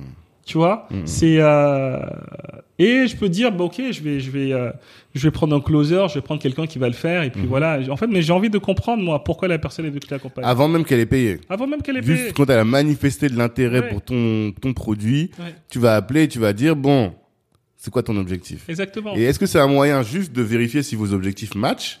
Enfin, si son objectif match avec ta proposition, ou plus de savoir comment est-ce que tu vas pouvoir améliorer par la suite. En fait, C'est quoi dans, le but de cet appel? dans un premier temps, le but c'est de savoir euh, si on a les mêmes valeurs. Mhm. si je peux l'accompagner la personne et si je peux réussir la mission, tu vois. Mhm. Parce que je peux pas accompagner tout le monde, il faut que la personne elle soit motivée, il faut que la personne elle ait envie et puis à chaque fois je dis aux gens en fait si vous attendez une recette miracle de moi, moi j'ai pas envie de vous accompagner, moi j'ai pas envie de Mhm. materner les gens, tu vois. Mhm, mhm, Mais j'ai envie de te donner les clés pour que tu puisses y arriver. Et en fait, moi, on parlait d'ambition, mon ambition, on parlait des gens en off là que que, que j'accompagne. Ouais. Mon ambition, c'est de dire, bah, tu sais quoi, cette image-là, c'est moi qui l'ai fait. Tu sais quoi, ce passage-là, c'est moi qui l'ai fait. Moi, c'est ma seule ambition. hein. C'est le, seul truc qui me fait, euh, qui me Mhm. fait, qui me fait, qui me fait Vibrer, rêver, quoi. qui me fait vibrer, tu vois. En disant en fait, ok, il y avait un concept fort que j'ai que j'ai vu Mhm. et on a réussi à créer ensemble. Et c'est pas moi tout seul, c'est avec mon équipe et avec la avec le client aussi. On a réussi à créer Mhm. euh, ou la cliente, on a réussi à créer un concept fort et j'ai participé à ça, tu vois. Et il faut que ça puisse aider des gens. À chaque fois, je dis aux gens en fait, ok, mais pourquoi tu le fais? Euh, Si c'est que pour l'argent, moi ça m'intéresse pas. Mhm. Mais par contre, si je vois que, je sais pas, tu as créé euh, une chaîne alimentaire, que tu donnes à manger aux gens et qu'en gros, les gens, ils sont, waouh, ils kiffent, ils passent un bon moment en famille ou entre Mhm. amis avec ce que tu fais, ok, là, ça va me parler, ça va, Ouais, ça va toi, me- tu t'es vraiment tourné sur les valeurs. Ouais, il faut que ça. Mais ce qui est marrant, c'est que t'es tourné sur les valeurs, mais t'oublies pas l'argent non plus. Ah, c'est important. Tu vois? Parce qu'il y a beaucoup de gens, et je pense que j'ai fait partie de, de, ce, de ceux-là jusqu'à récemment, Ouais. on dit, bah voilà, on fait des valeurs, on veut changer le monde, on veut impacter, mais tu sens que on néglige le business model, tu vois ouais. Et un de mes, mes mentors, bah justement, Jean-Pierre Sec, lui, est tout le temps en train de me, me tirer là-dessus, le business model, le business model. Et toi, dans ta formation, tu donnes ça. T'apprends aux gens à monétiser finalement leur communauté. Et communauté, d'après ce que je comprends, c'est même les petites communautés. T'as pas besoin d'avoir euh, des dizaines de milliers de followers. Est-ce que tu, qu'est-ce que tu peux nous dire par rapport à ça? Même, c'est ça, en fait. Même avec 100 followers, tu peux vendre, en fait, tu vois. Mhm. Et c'est ça le but. Euh, Aujourd'hui, les gens se disent, oui, on va grandir la communauté. euh, euh, on s'en fout d'avoir 100, 200 000 abonnés. Mhm. Et, et c'est exactement ce que j'apprends dans la formation. C'est, en gros, comment tu crées une communauté de fidèles, de fans, Mhm. qui vont partager ton message. Mhm. Et en fait, c'est comme ça que tu vas avoir tes clients. Mhm. C'est qu'en fait, concentre-toi sur 50, 10, 50, 100 personnes et fais en sorte d'apporter tellement de valeur à ces 100 personnes qui vont partager ton message. Et si je dois partager juste une clé, c'est que moi, au début, quand je commençais, je voulais avoir 40 fans. Ouais. Et ça, c'est une clé, une pépite que je vous donne qui a, qui a dedans, qui est gratuite. Ouais. C'est avoir 40 fans. Vraiment 40 fans. Mhm. Aujourd'hui, j'en ai beaucoup plus. Ouais. Mais c'est que peu importe, je vais faire une story, je vais parler d'un message, je vais en conférence, quelqu'un m'appelle, je sais qu'il y a 40 personnes minimum Ah, qui vont te suivre, vont peu importe suivre, où tu vas.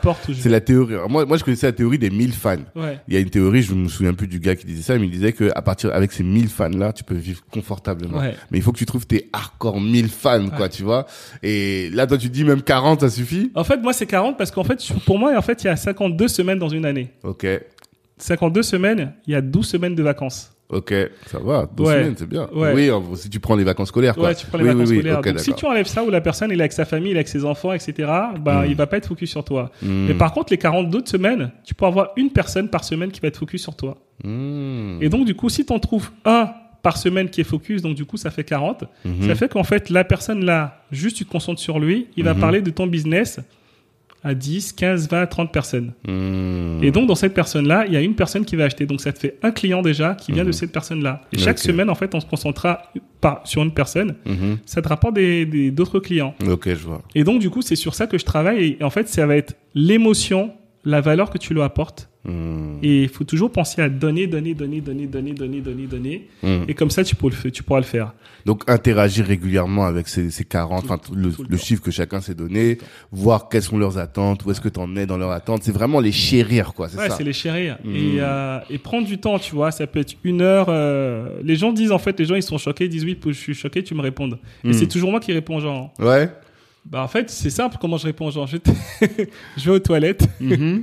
et je prends deux minutes le temps que je suis aux toilettes pour répondre. Tu vois ce que je veux dire Ah, ok, d'accord. Dans les transports ou marcher pour aller chez moi, je vais prendre le temps, je vais répondre aux gens. Hmm, régulièrement. Voilà. Hmm. Et le reste du temps, je suis concentré sur mon business. Hmm. Mais dès que je trouve, euh, en fait, j'aime pas rien faire. Tous les temps morts, en fait. Ouais. Tous les temps qui, les normalement, peuvent être euh, affectés à autre chose, tu vas dire, bah, plutôt que de, de loser, de perdre ce temps-là, je l'affecte à quelque chose et apporter de la valeur à ma. Exactement. Ok. Et tu vois, et puis à chaque fois, donc en fait, ben en fait, c'est ça que, que dans cette formation Venture Instagram qu'on fait.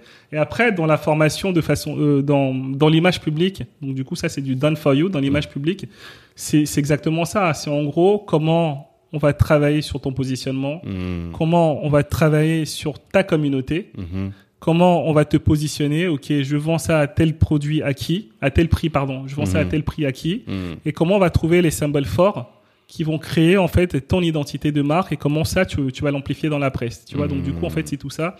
Mais euh, les gens négligent l'émotion et en fait c'est important de se focus sur ton client Hmm. c'est une aventure humaine tu vois Hmm. avant Totalement. tout c'est une aventure humaine et, euh, et ça n'empêche pas que l'aventure l'aventure humaine faut- tu peux faire du business tu vois Ouais, c'est toujours. euh, je pense que c'est une vision peut-être un peu euh, idéale qu'on a, tu vois, ou un peu naïve plutôt. Ouais. Ouais. C'est presque naïf même qu'on a de dire ouais, moi je fais pas de l'argent ou tu vois, moi je suis là, je suis pour les humains, nanana. alors que vraisemblablement aujourd'hui, de toute façon, si tu ne fais pas ça, tu vas être limité dans le temps. ah c'est clair Parce qu'à un moment, tu vas devoir aller chercher de l'argent. et comme t'as pas réussi à le trouver là, bah, Ouais. tu vas aller faire autre chose. Et des choses qui, qui, alors que là, t'as la possibilité, toi, par exemple, aujourd'hui, tu veux impacter. C'est ce qui te, c'est ce qui te meut, ce qui te permet de te lever le matin. Mais en même temps, tu crées une économie autour de cet impact. Ce qui fait que, bah, forcément, tu vas continuer, tu vois. Et Exactement. donc, tu vas, tu te donnes les moyens de tes ambitions. C'est ça. Et je pense que c'est important de se respecter, tu vois. Et en fait, les gens qui disent, ouais, je- moi, je, je fais parce que j'ai une mission de vie. Je sais qu'en fait, à fin, je vais créer cette association, cette fondation Mmh. qui va aider des personnes. Mhm. Et donc, du coup, pour créer cette fondation, pour aider des gens, il faut que j'ai les fonds, tu vois. Il faut que j'attends pas que l'État me donne l'argent pour pouvoir le faire. J'attends pas de gagner à l'euro million pour pouvoir le faire, Mmh, tu vois. mmh, Et, euh, et à chaque fois, je dis, en fait, à chaque fois que j'ai fait du pro bono, mmh. que j'ai aidé gratuitement les gens, les gens ne se sont pas donné les moyens parce qu'en fait, ils se disaient que Ouais. c'était ra- gratuit et ils respectaient Totalement. pas mon travail. Totalement. Et donc chaque, enfin euh, l'année dernière on l'a pas fait malheureusement parce que voilà j'ai une fin d'année qui était compliquée euh, Mhm. sur le plan personnel Mhm. euh, avec la perte de ma mère. Mhm. Mais euh, chaque année en fait on donne euh, un pourcentage en fait on donne 10 à 20% de notre chiffre d'affaires à des associations. Ok. Et tu vois si en fait on gagnait pas de l'argent Mmh. on n'allait pas, donner ça à des associations, on n'allait pas, euh, on n'allait pas suivre, tu vois. Mmh. Donc en fait, il y a deux fondations que j'aide principalement. Donc du coup, en fait, c'est la fondation Kelina de Flora Coquerel. Ok. Et en fait, je vois que c'est du concret, tu vois. Mmh. Je vois qu'en fait, il y a des maternités, il y a des enfants qui sont soignés au Bénin. Ça me parle encore. Ok. Ce qui me parle, Tu as le droit. tu vois. Et, euh, et la deuxième, en fait, que c'est celle que en fait nous on a créée, tu vois, c'est la fondation Le Carnet d'adresse. Mhm. Et en fait, le carnet d'adresse, on va envoyer des euh, fauteuils roulants. Euh, on va on va aller prendre du temps quand on va au Bénin Ok. pour aider les gens, euh, pour leur apprendre à avoir confiance en elles. On a commencé ça petit à petit pour pouvoir les aider aussi. Pourquoi le carnet d'adresse D'où vient ce nom? Moi, je croyais que tu allais me parler de réseau, de networking. Non?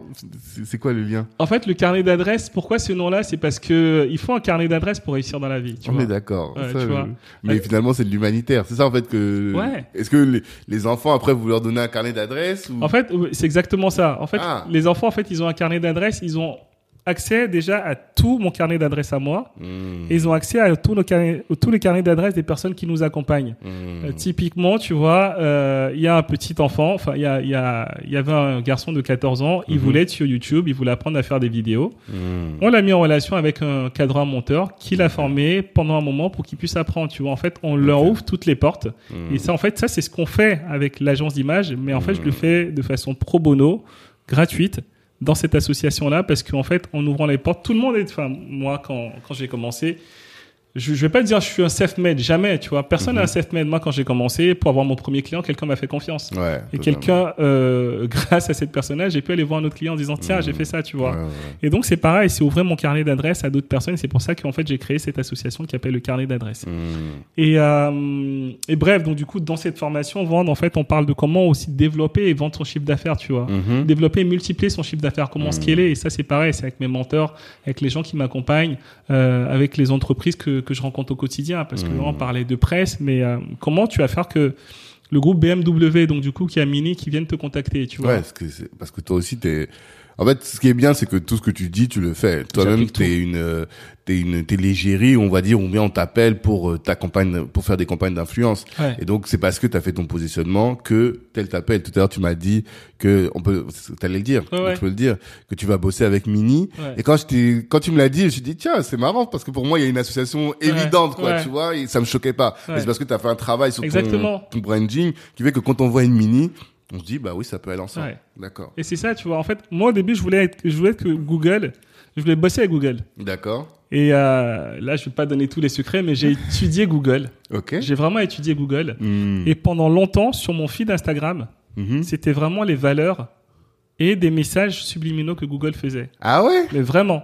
Ah. Et en fait, il y avait, je vais pas citer les pauvres noms, il y avait d'autres marques qui me contactaient, je leur disais non, non, non, Hmm. parce que parce je que ça rentrait pas dans ouais, le... ça rentrait pas et je savais qu'à partir du moment où je bossais avec elle, que j'allais pas bosser avec Google, tu vois. Ah. Et, euh, et après, ben, à un moment, ça a mordu parce que j'ai j'ai mis en place aussi bien en SEO, en référencement que Hmm. en image, en stratégie, j'ai mis en place des choses pour pouvoir le faire. Donc en fait, Ok. c'est pas un hasard. En fait, les gens ils disent, mais lui, en fait, il a, il a un banc à marabout, je sais pas Eh, quoi. Les béninois, en plus, on voilà, vous connaît. Ça, sous son chapeau, il doit avoir un truc.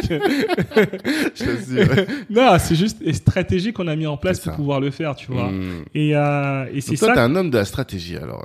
énormément, Énormément. hein. énormément. Parce que là, quand je t'entends depuis tout à l'heure, je me rends compte que tu poses les, les pions, les pièges, les, les, les hameçons Ouais, ouais. pour faire en sorte d'atteindre tes objectifs. T'es très stratège. Ouais, ouais, ouais, ouais, il faut, en fait, t'es obligé d'avoir une stratégie pour évoluer, tu vois. Mhm. Si t'as pas de stratégie, t'es mort dans le game. Hmm.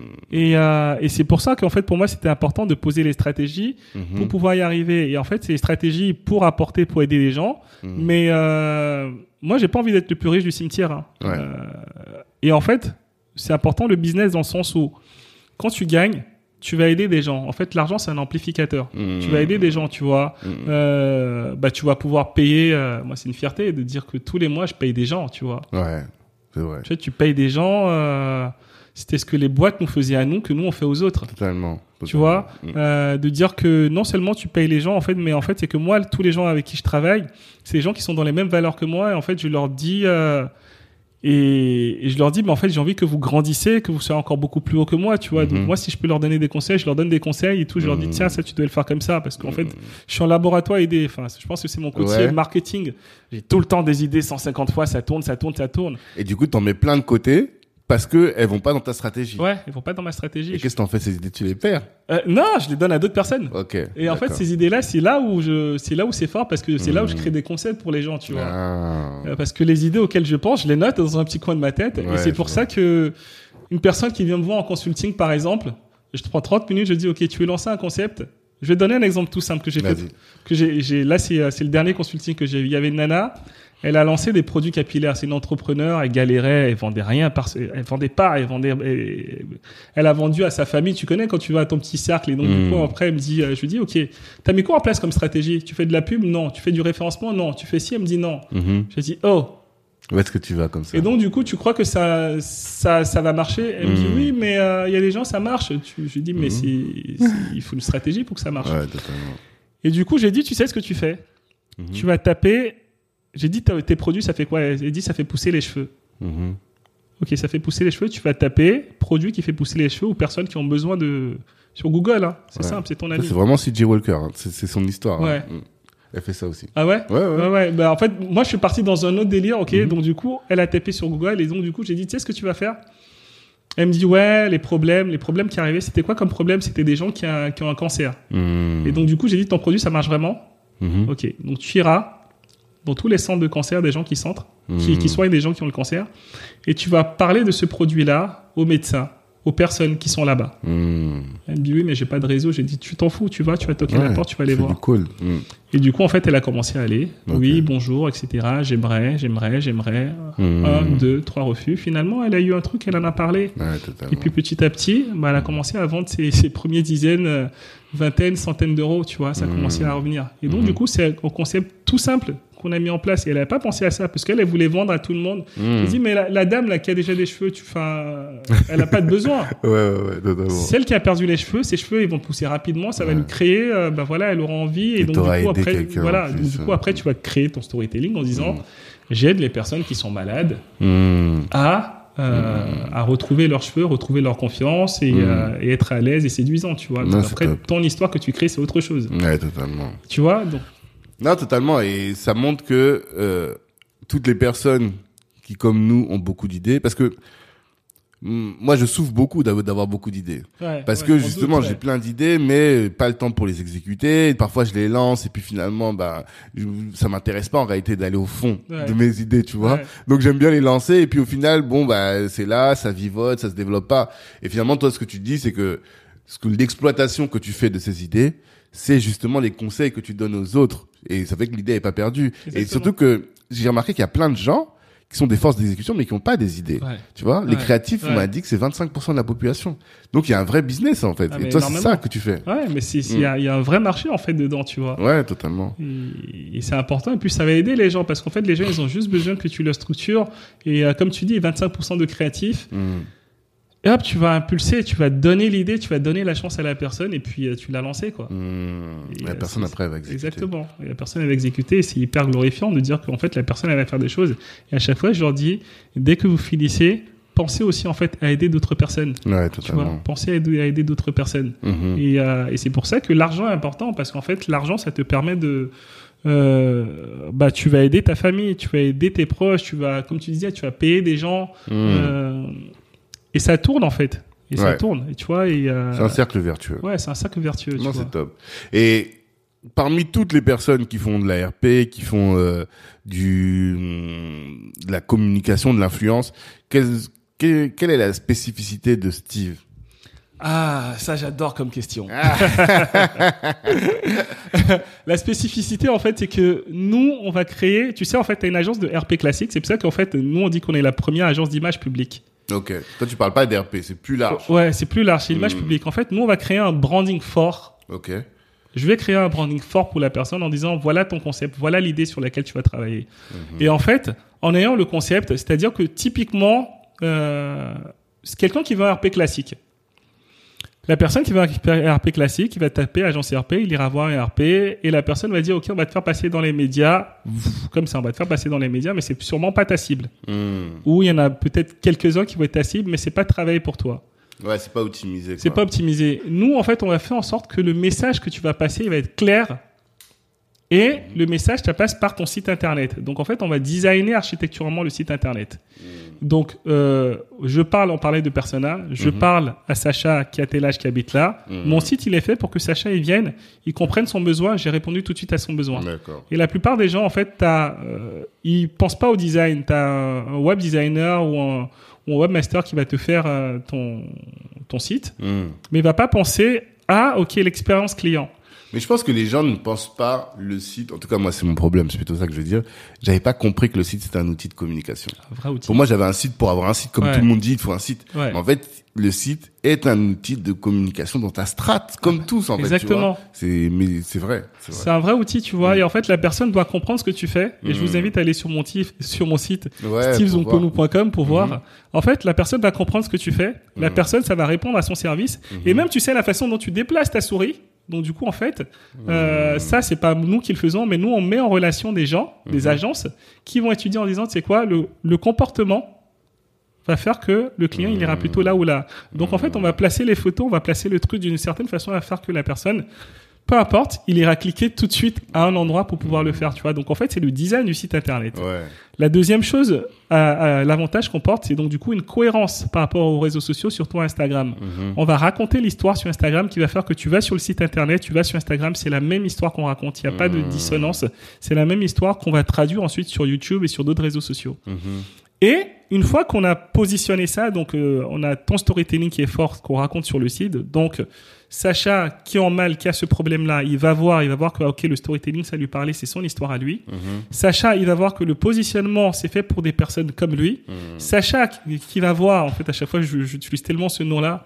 Sacha qui va voir qu'en fait, le symbole, en fait, ok, ce symbole-là, ça lui parle. Mhm. Donc pourquoi, en fait, il y a euh, le chapeau, en fait, le chapeau, ça va rassembler des personnes de la communauté. Mhm. Donc il est rassuré, il a le message, et en fait, dès qu'il a le message, hop, il va vouloir acheter ton produit ou ton service. Mhm. Et donc, une fois qu'il va acheter ton produit ou ton service, et tu sais qu'en fait, Sacha, il a tout pour le rassurer, il a confiance en ce que tu fais, Mhm.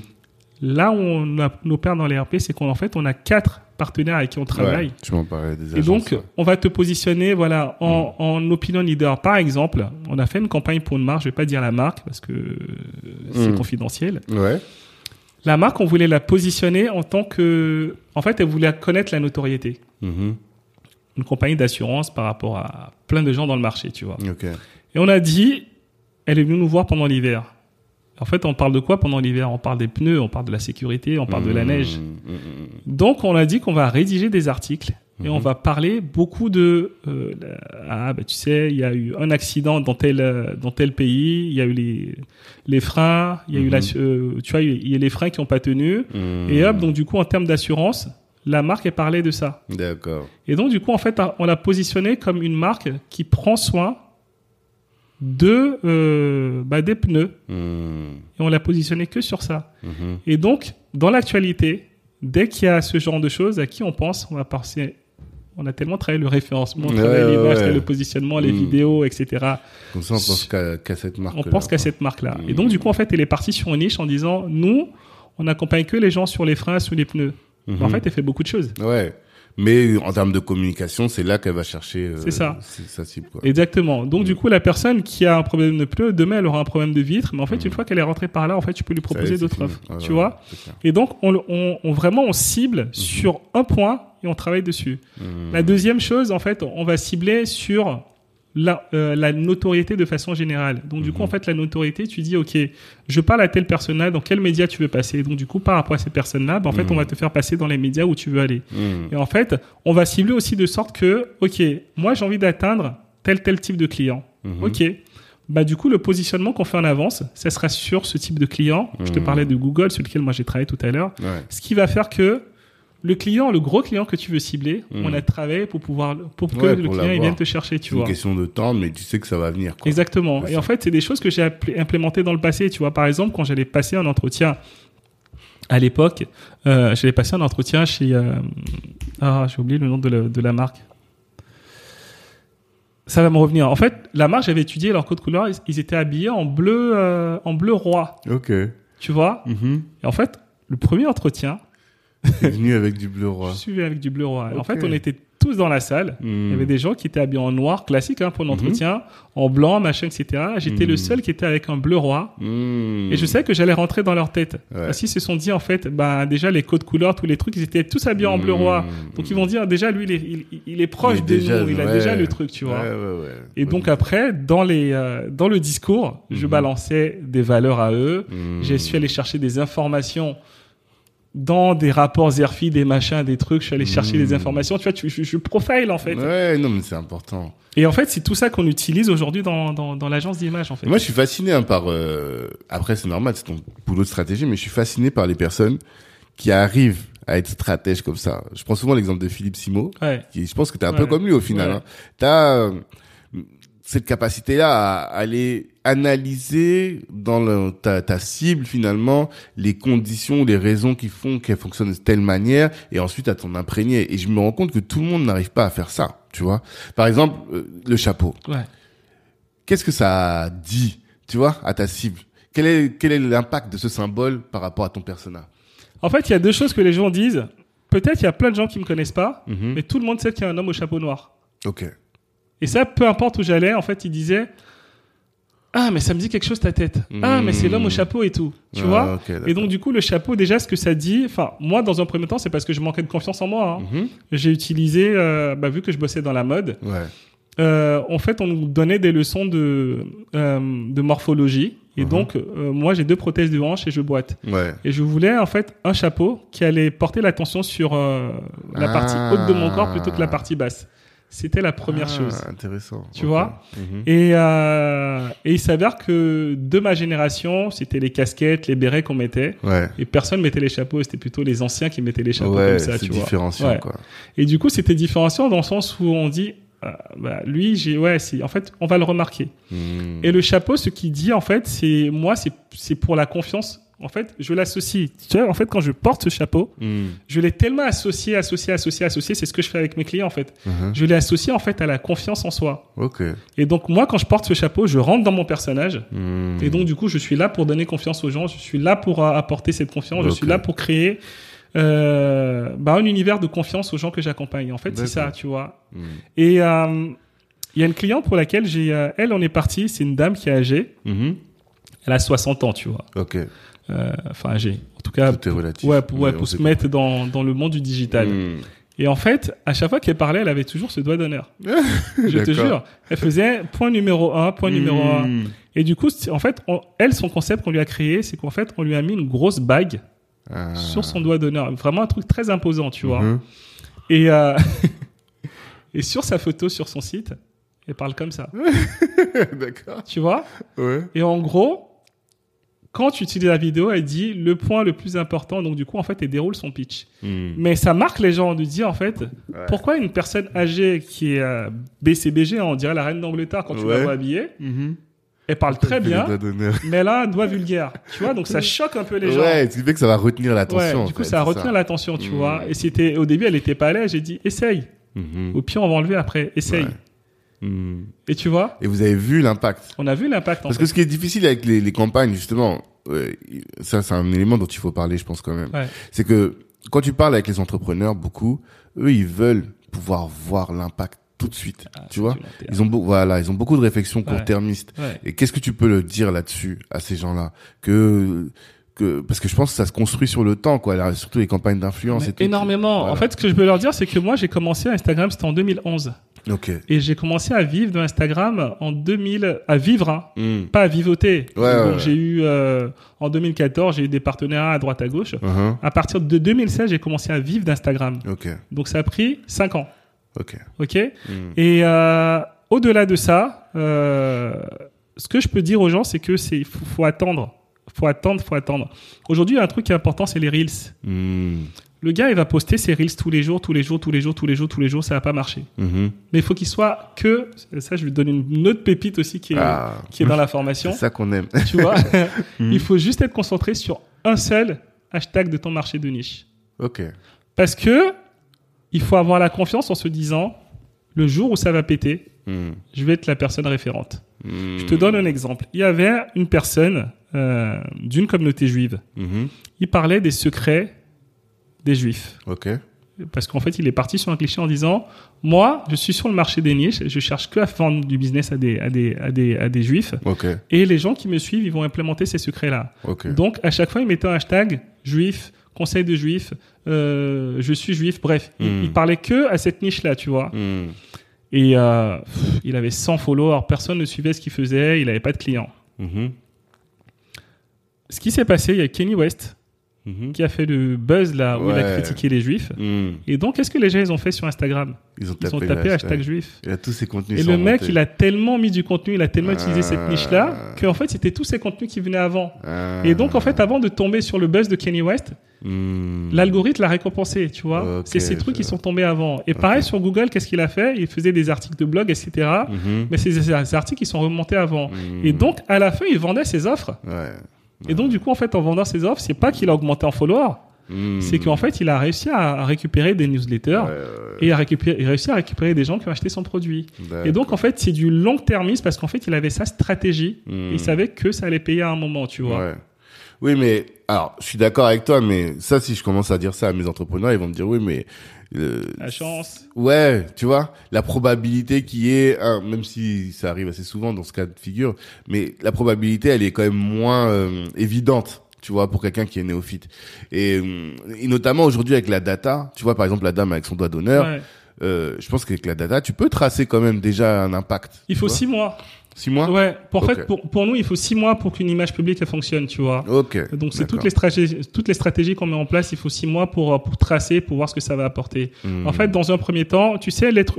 Bah, si, là, je vais te donner, c'est l'exemple de Apple. Ouais. Tu vas sur le site de Apple, tu vas voir, et ça, les gens n'ont pas remarqué. Mhm. J'ai pris le temps d'analyser ça. D'accord. Tu vas voir 14 fois l'Apple. 14 fois. Pardon, 14 fois le téléphone. Ok. Tu, sur le nouvel iPhone 14, Hmm. tu vas tu vas le voir 14 fois. Ok. Donc prenez le temps si chez vous, allez sur le site pendant qu'on est en train de parler. Hmm. Là, ils vont te parler une vidéo. Après, ils vont te remontrer un côté derrière. En fait, ils ont fait ça en se disant, il faut sept fois. Il faut ouais, que, c'est ce qu'on dit, on dit sept fois. voilà, il faut Ouais, que ouais. tu vois sept fois quelque chose pour te l'approprier. Ouais. Et eux, ils sont partis beaucoup plus loin. Apple, qui a un masterclass pour moi, qui est le Mm. génie du marketing, tu vois. ouais, ouais. Il faut utiliser, on va le faire deux fois plus. Comme ça, ça va rentrer dans la tête des gens. Hmm. Et en fait, en tant qu'entrepreneur, le néophyte qui se dit aujourd'hui, OK, Apple, ils ont une notoriété, ils font des, ils, ils mettent, ils parlent sur leur page de vente, ils montrent le produit 14 fois pour Ouais. que, pour donner une chance aux gens de l'acheter. Hmm. Donc vous, bah, c'est pareil, en fait. Hmm. Continue, en fait. Et la différence entre ceux qui marchent et ceux qui marchent pas, c'est la consistance, tu vois, c'est Ouais. la régularité. C'est ça. Et il faut se dire, ça va pas marcher tout de suite. Tu vois, en fait, Mm. quand on se dit, euh, moi au début, je disais, ouais, je vais être entrepreneur. Ok, tu as deux ans de chômage, tu as deux ans pour, euh, pour que ça prenne. Hmm. Non, c'est pas vrai. Ouais. C'est pas vrai. Et en fait, une fois que ces deux ans ils sont passés là, que- qu'est-ce qui se passe? En fait, il y a 40% des entrepreneurs qui ferment au bout de trois, trois ans d'activité. Totalement, totalement. Tu vois? Mm.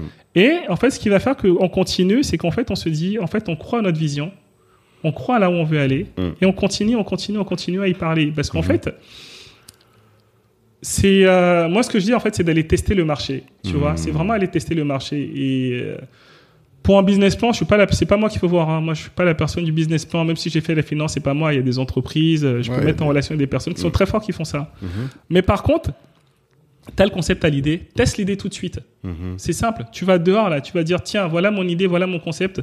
Va voir les gens, 10, 15, 20 personnes, et vois si les gens, ils achètent. Hmm. Tu vois? À partir du moment où les uns, ils achètent, ben en fait, tu vas... Nous, ce qu'on va faire, c'est d'aller chercher les personnes qui ressemblent à ces personnes-là, qui Mhm. vont acheter ton produit. Hmm.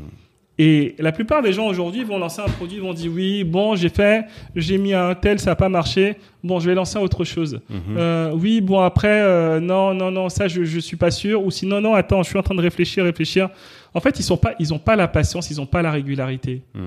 Et, et on parlait de Philippe et de tous ces gens-là, en fait, c'est, euh, c'est la, ouais, c'est la régularité qui va faire que, que, que ça fonctionne. Totalement. Et donc, pour revenir à ce qu'on va dire, en fait, c'est que l'image publique, il y a un temps, et même la formation, en fait, c'est un temps qui est bien défini. Sur la formation, par exemple, vente sur Instagram, on va parler de mindset, parce qu'il faut reprogrammer son cerveau, se dire qu'en fait, là, dans un premier temps, là, tu vois, le jour où t'es plus motivé, Hmm.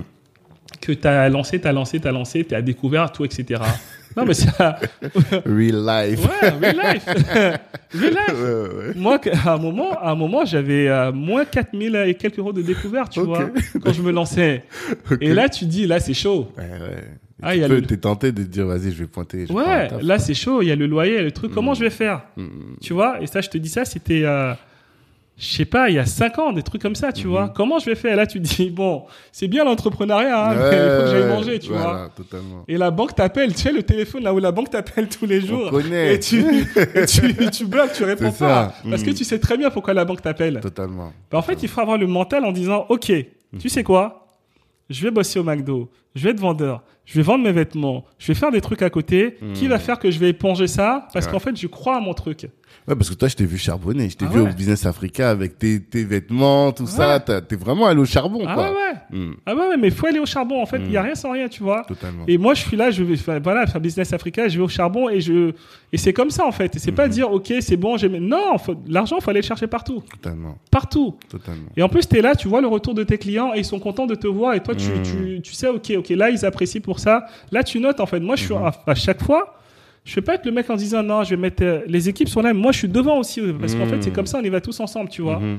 Et donc, c'est le mindset qu'il faut travailler dans un premier temps. Et dans la deuxième chose, euh, dans cette formation, c'est euh, c'est l'image de marque forte qu'il faut travailler. Parce qu'en fait, quand tu as ton image, elle est très forte, les gens ils vont te suivre. Tu vois, en fait, bah, tu parlais de Business Africa, par exemple. Hmm. Qu'est-ce qui va faire que les gens vont s'arrêter? C'est qu'en fait, on a travaillé un concept où euh, j'étais le seul à mettre ma tête là, comme ça, dans, dans, dans, dans du noir avec un Ouais. reflet, tu vois. Hmm, hmm, hmm. Et tu dis, mais euh, c'est qui? Ouais. Et Ça tu vas- intrigue, quoi. C'est intrigue. Et tu vas mettre un punchline très fort, tu vois. Mm. Ma punchline, c'est euh, pour, pour ouvrir des portes qu'on n'a pas un carnet d'adresse. Pour ouvrir des portes qu'on ne s'appelle pas passe-partout, il faut un carnet d'adresse. Hmm. Et donc, du coup, j'ai déjà fait la première étape où tu, tu Ouais, as envie de phrase, savoir. Je vais la reprendre.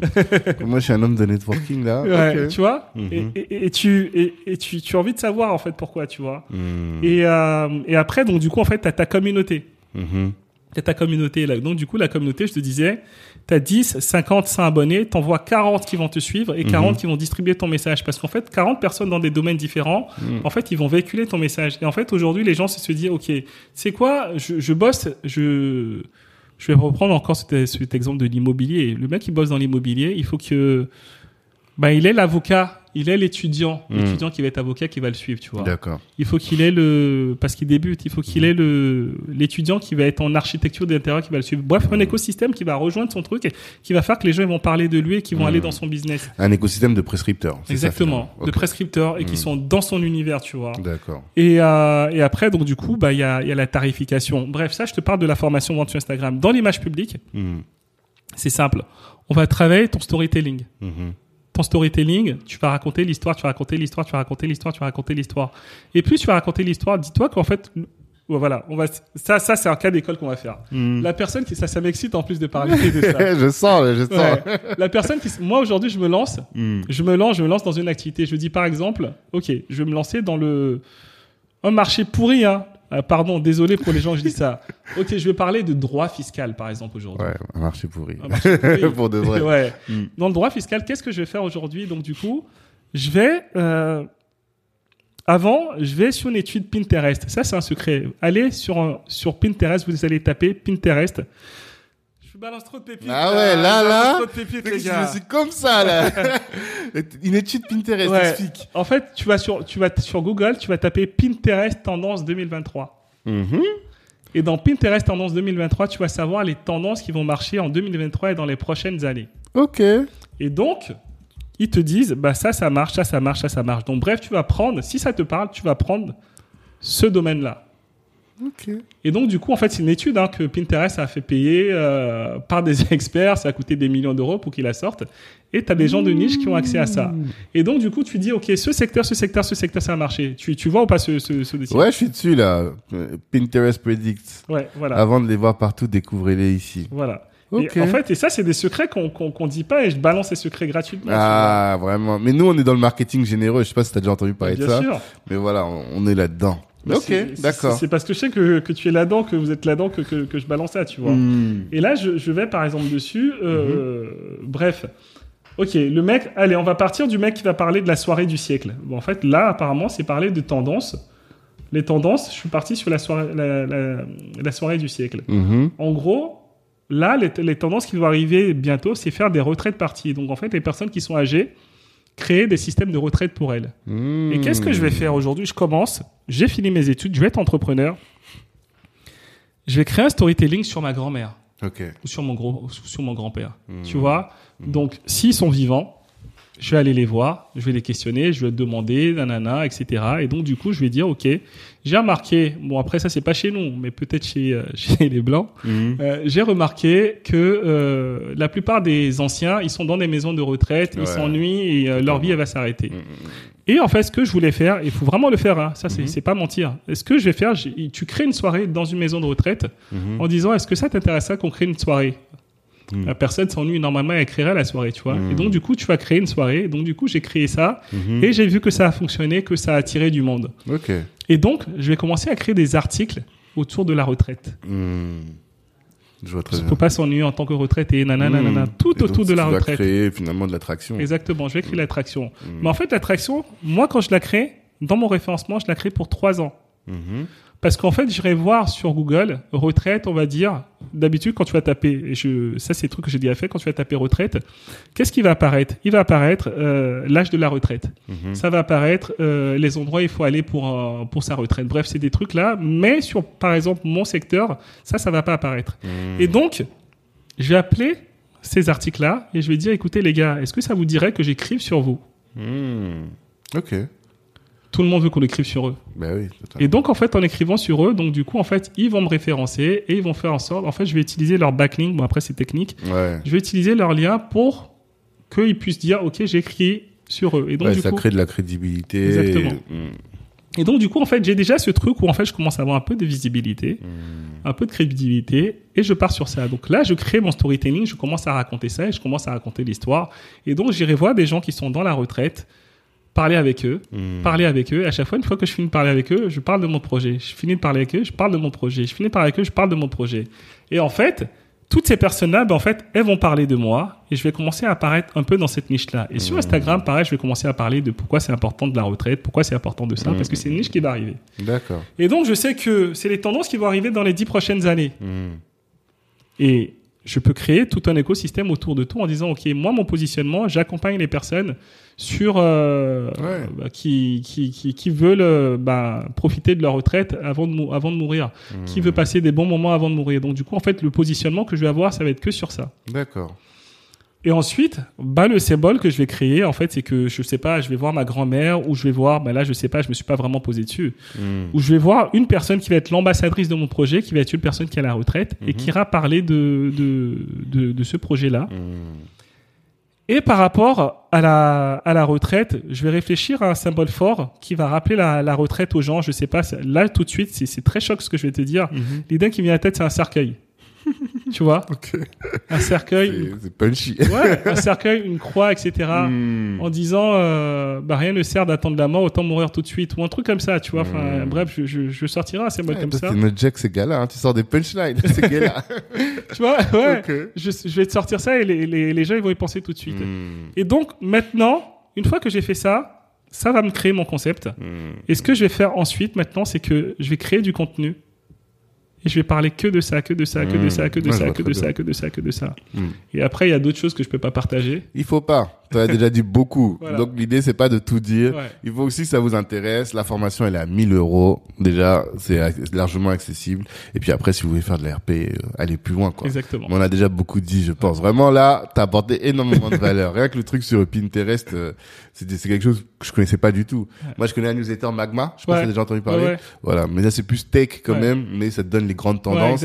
et là, et c'est payant, c'est 30 euros par mois. Alors que là c'est quelque chose Ah, c'est c'est gratuit, gratuit. donc euh, C'est gratuit. c'est bien de, de le Et connaître. tu vois, dans, dans la formation, on balance plein de pépites gratuites comme ça qui, Mmh. qui nous ont aidés en fait. D'accord.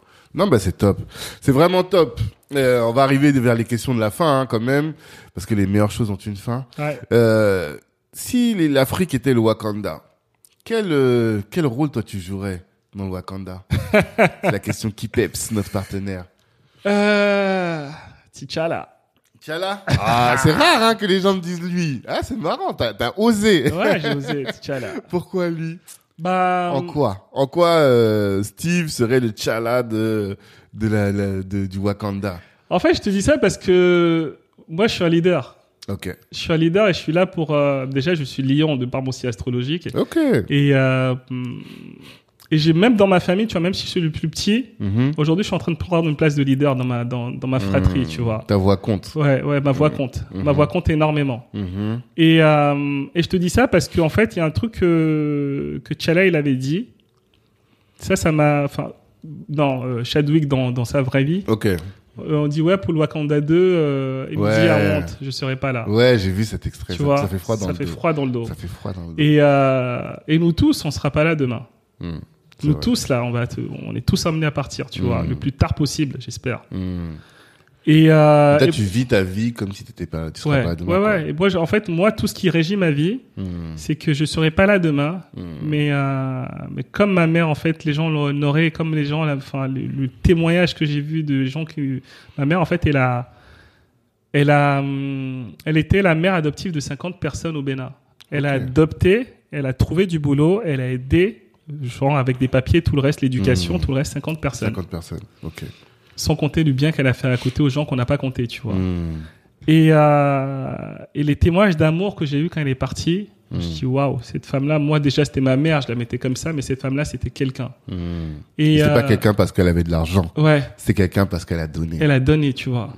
Et, euh, et c'est ça que j'ai envie de faire, tu vois. En fait, c'est-à-dire que demain, la fierté, euh, c'est même au-delà. C'est et euh, je, je- heureusement, j'ai avec ma mère, j'ai créé une collection qui portait le nom de ma mère. J'ai par pudeur, Hmm. je vais pas expliquer, mais ma femme lui a expliqué euh, pourquoi j'ai fait ça. Donc j'étais Mm. content que ma femme lui explique ça, tu vois. Mhm. Mais, euh, mais l'admiration que j'ai pour elle et l'admiration que j'ai pour mon père aussi. J'aimerais que mon fils il ait cette même admiration pour moi Hmm. et j'aimerais que ouais j'ai- j'aimerais qu'on dise en fait il, il a il a inventé il a fait des choses tu vois Hmm. L'impact comme Chadwick, Ouais. finalement, a impacté. ouais Je pense qu'il y a plein de petits, moi je vois mon fils et tout, mais il y en a plein qui peuvent le voir en se disant, voilà, je suis un, un Black Panther aussi, quoi. exactement je suis un Je Black comprends. Panther et, Je comprends. euh, et je, je bouscule les codes Et en fait Hmm. c'est ça que j'ai envie de dire c'est que je bouscule les codes et à chaque fois je dis tu vois noir immigré handicapé non Hmm. ça c'est pas une excuse Hmm. tu vois Euh, moi j'avais toutes les excuses pour citer mon livre et j'ai j'ai raconté ça mais euh, en fait les autres le font et pareil moi Youssoufa me parle beaucoup tu vois. Euh, les autres en fait il dit ma femme est blanche hein, mon enfant il est métis donc je suis pas du tout raciste Ouais. mais en fait on est tous égaux. Mais les le- blancs sont égaux supérieurs. Ouais, ouais, ouais. ouais. et ça c'est une question d'ego qui font qui font des choses Hmm. tu vois ce que je veux dire? Totalement. et c'est ça et moi je, je laisse cet ego pour faire les choses Hmm. Ah, c'est top. Et tu sais que les entrepreneurs sont particulièrement soumis, euh, exposés aux problèmes de santé mentale. Ouais. Comment est-ce que toi tu fais pour garder cet équilibre? Au-delà de cette foi, je pense, de cette mission que tu as et cette foi en toi que tu as, je pense qu'il y a des moments quand même tu dois être down comme Ah, tout le monde, tu vois. bien Surtout sûr. toi, j'imagine, des fois tu as peut-être des, des pics, des parce que la spondylarthrite c'est c'est c'est c'est douloureux, Ouais. tu vois. Comment est-ce que tu fais malgré tout pour garder ton équilibre mental? Euh, il y a plusieurs choses que je fais bah déjà en fait bah, j'ai mon mentor dont je te parlais là Paul. Ouais. Euh, et j'ai un psy enfin j'ai une psy Mhm. surtout tu Ok. vois. et en fait ma psy euh, elle est là pour me pour me canaliser Hmm. et en fait si tu veux on a des galères en tant qu'entrepreneur tu vois Mhm. Euh, et, et ces galères-là, je- en fait, je parle de mes galères quotidiennes, de et les impôts, les machins, les trucs Ouais. comme ça. Ça, j'en parle en fait à mes pères, donc du Mhm. coup, à des gens qui ont fait beaucoup plus que moi pour avoir des tips, pour comprendre, tu vois. Mhm. Euh, mais après, il y a d'autres galères, genre mentales, tu vois, genre j'ai pas envie, tu vois, aujourd'hui. En fait, si tu veux, euh, euh, là, quand ma mère est partie, honnêtement, j'avais pas envie de bosser, tu vois. Hmm. J'avais pas envie de bosser. Ouais, j'allais-. Mais en fait, tu as une équipe derrière qu'il faut que tu motives et euh, il faut que les mecs ils croient que. Enfin, ils, ils pensent. Là, là, quand ils vont écouter, là, ils vont dire en fait, le gars, il était pas là, il nous faisait croire qu'il était là, tu vois. Donc, Ouais. tu viens, t'as pleuré sur la route parce que t'es pas bien mentalement, parce que tu Mm. penses à ta mère. Mm. Mais une fois que tu franchis le seuil de la porte, tu rentres dans ta posture de leader et tu Ouais, dis tu allez, les chapeau. gars, voilà, tu mets ton chapeau. Hmm. Les gars, on va faire ça, on est à chercher là. L'objectif d'aujourd'hui, c'est ça. Et, euh, et en fait, c'est c'est cette scie-là qui m'écoute Et qui me pose des questions. Franchement, elle, est, euh, elle me pose des questions. Des fois, je fais wow, Ah ouais? Ah ouais, elle va chercher des choses loin en moi, tu vois. Hmm. Et en fait, je pense que la plupart des gens, en fait, la plupart des gens qui réussissent, en fait, ils ont des coachs. Ouais, T'as un coach mental, un coach sportif, tu vois, Federer et tout, etc. Ils, qui vont dans le détail. Et donc, du coup, moi, par rapport à ma santé mentale, c'est ça. Hmm. Et la deuxième chose, c'est sur Instagram aussi. En fait, le fait sur Instagram de pouvoir raconter ma journée, Ah. raconter, c'est un exutoire pour moi aussi. D'accord. C'est donne- marrant parce qu'il y a des gens. C'est là où tu vois que c'est un outil. Ouais. Parce qu'il y a des gens et ça a été beaucoup documenté. Instagram va avoir un impact négatif sur l'état de santé. Et toi, tu dis que finalement cet exutoire-là, Ouais. ça te permet de garder l'équilibre. C'est Ouais, trop ouais. fort. Ok. Ouais, parce que en fait, quand ça allait pas, Hmm. j'ai dit à la communauté, ça va pas les gars, Hmm. Euh, parce qu'au bout d'un moment, il dit pourquoi les gens, les gens ils sont, ils sont, franchement, ils sont des fois c'est chaud. Comme les gens t'écrivent t'es mort, oui, je suis mort, je vais te répondre.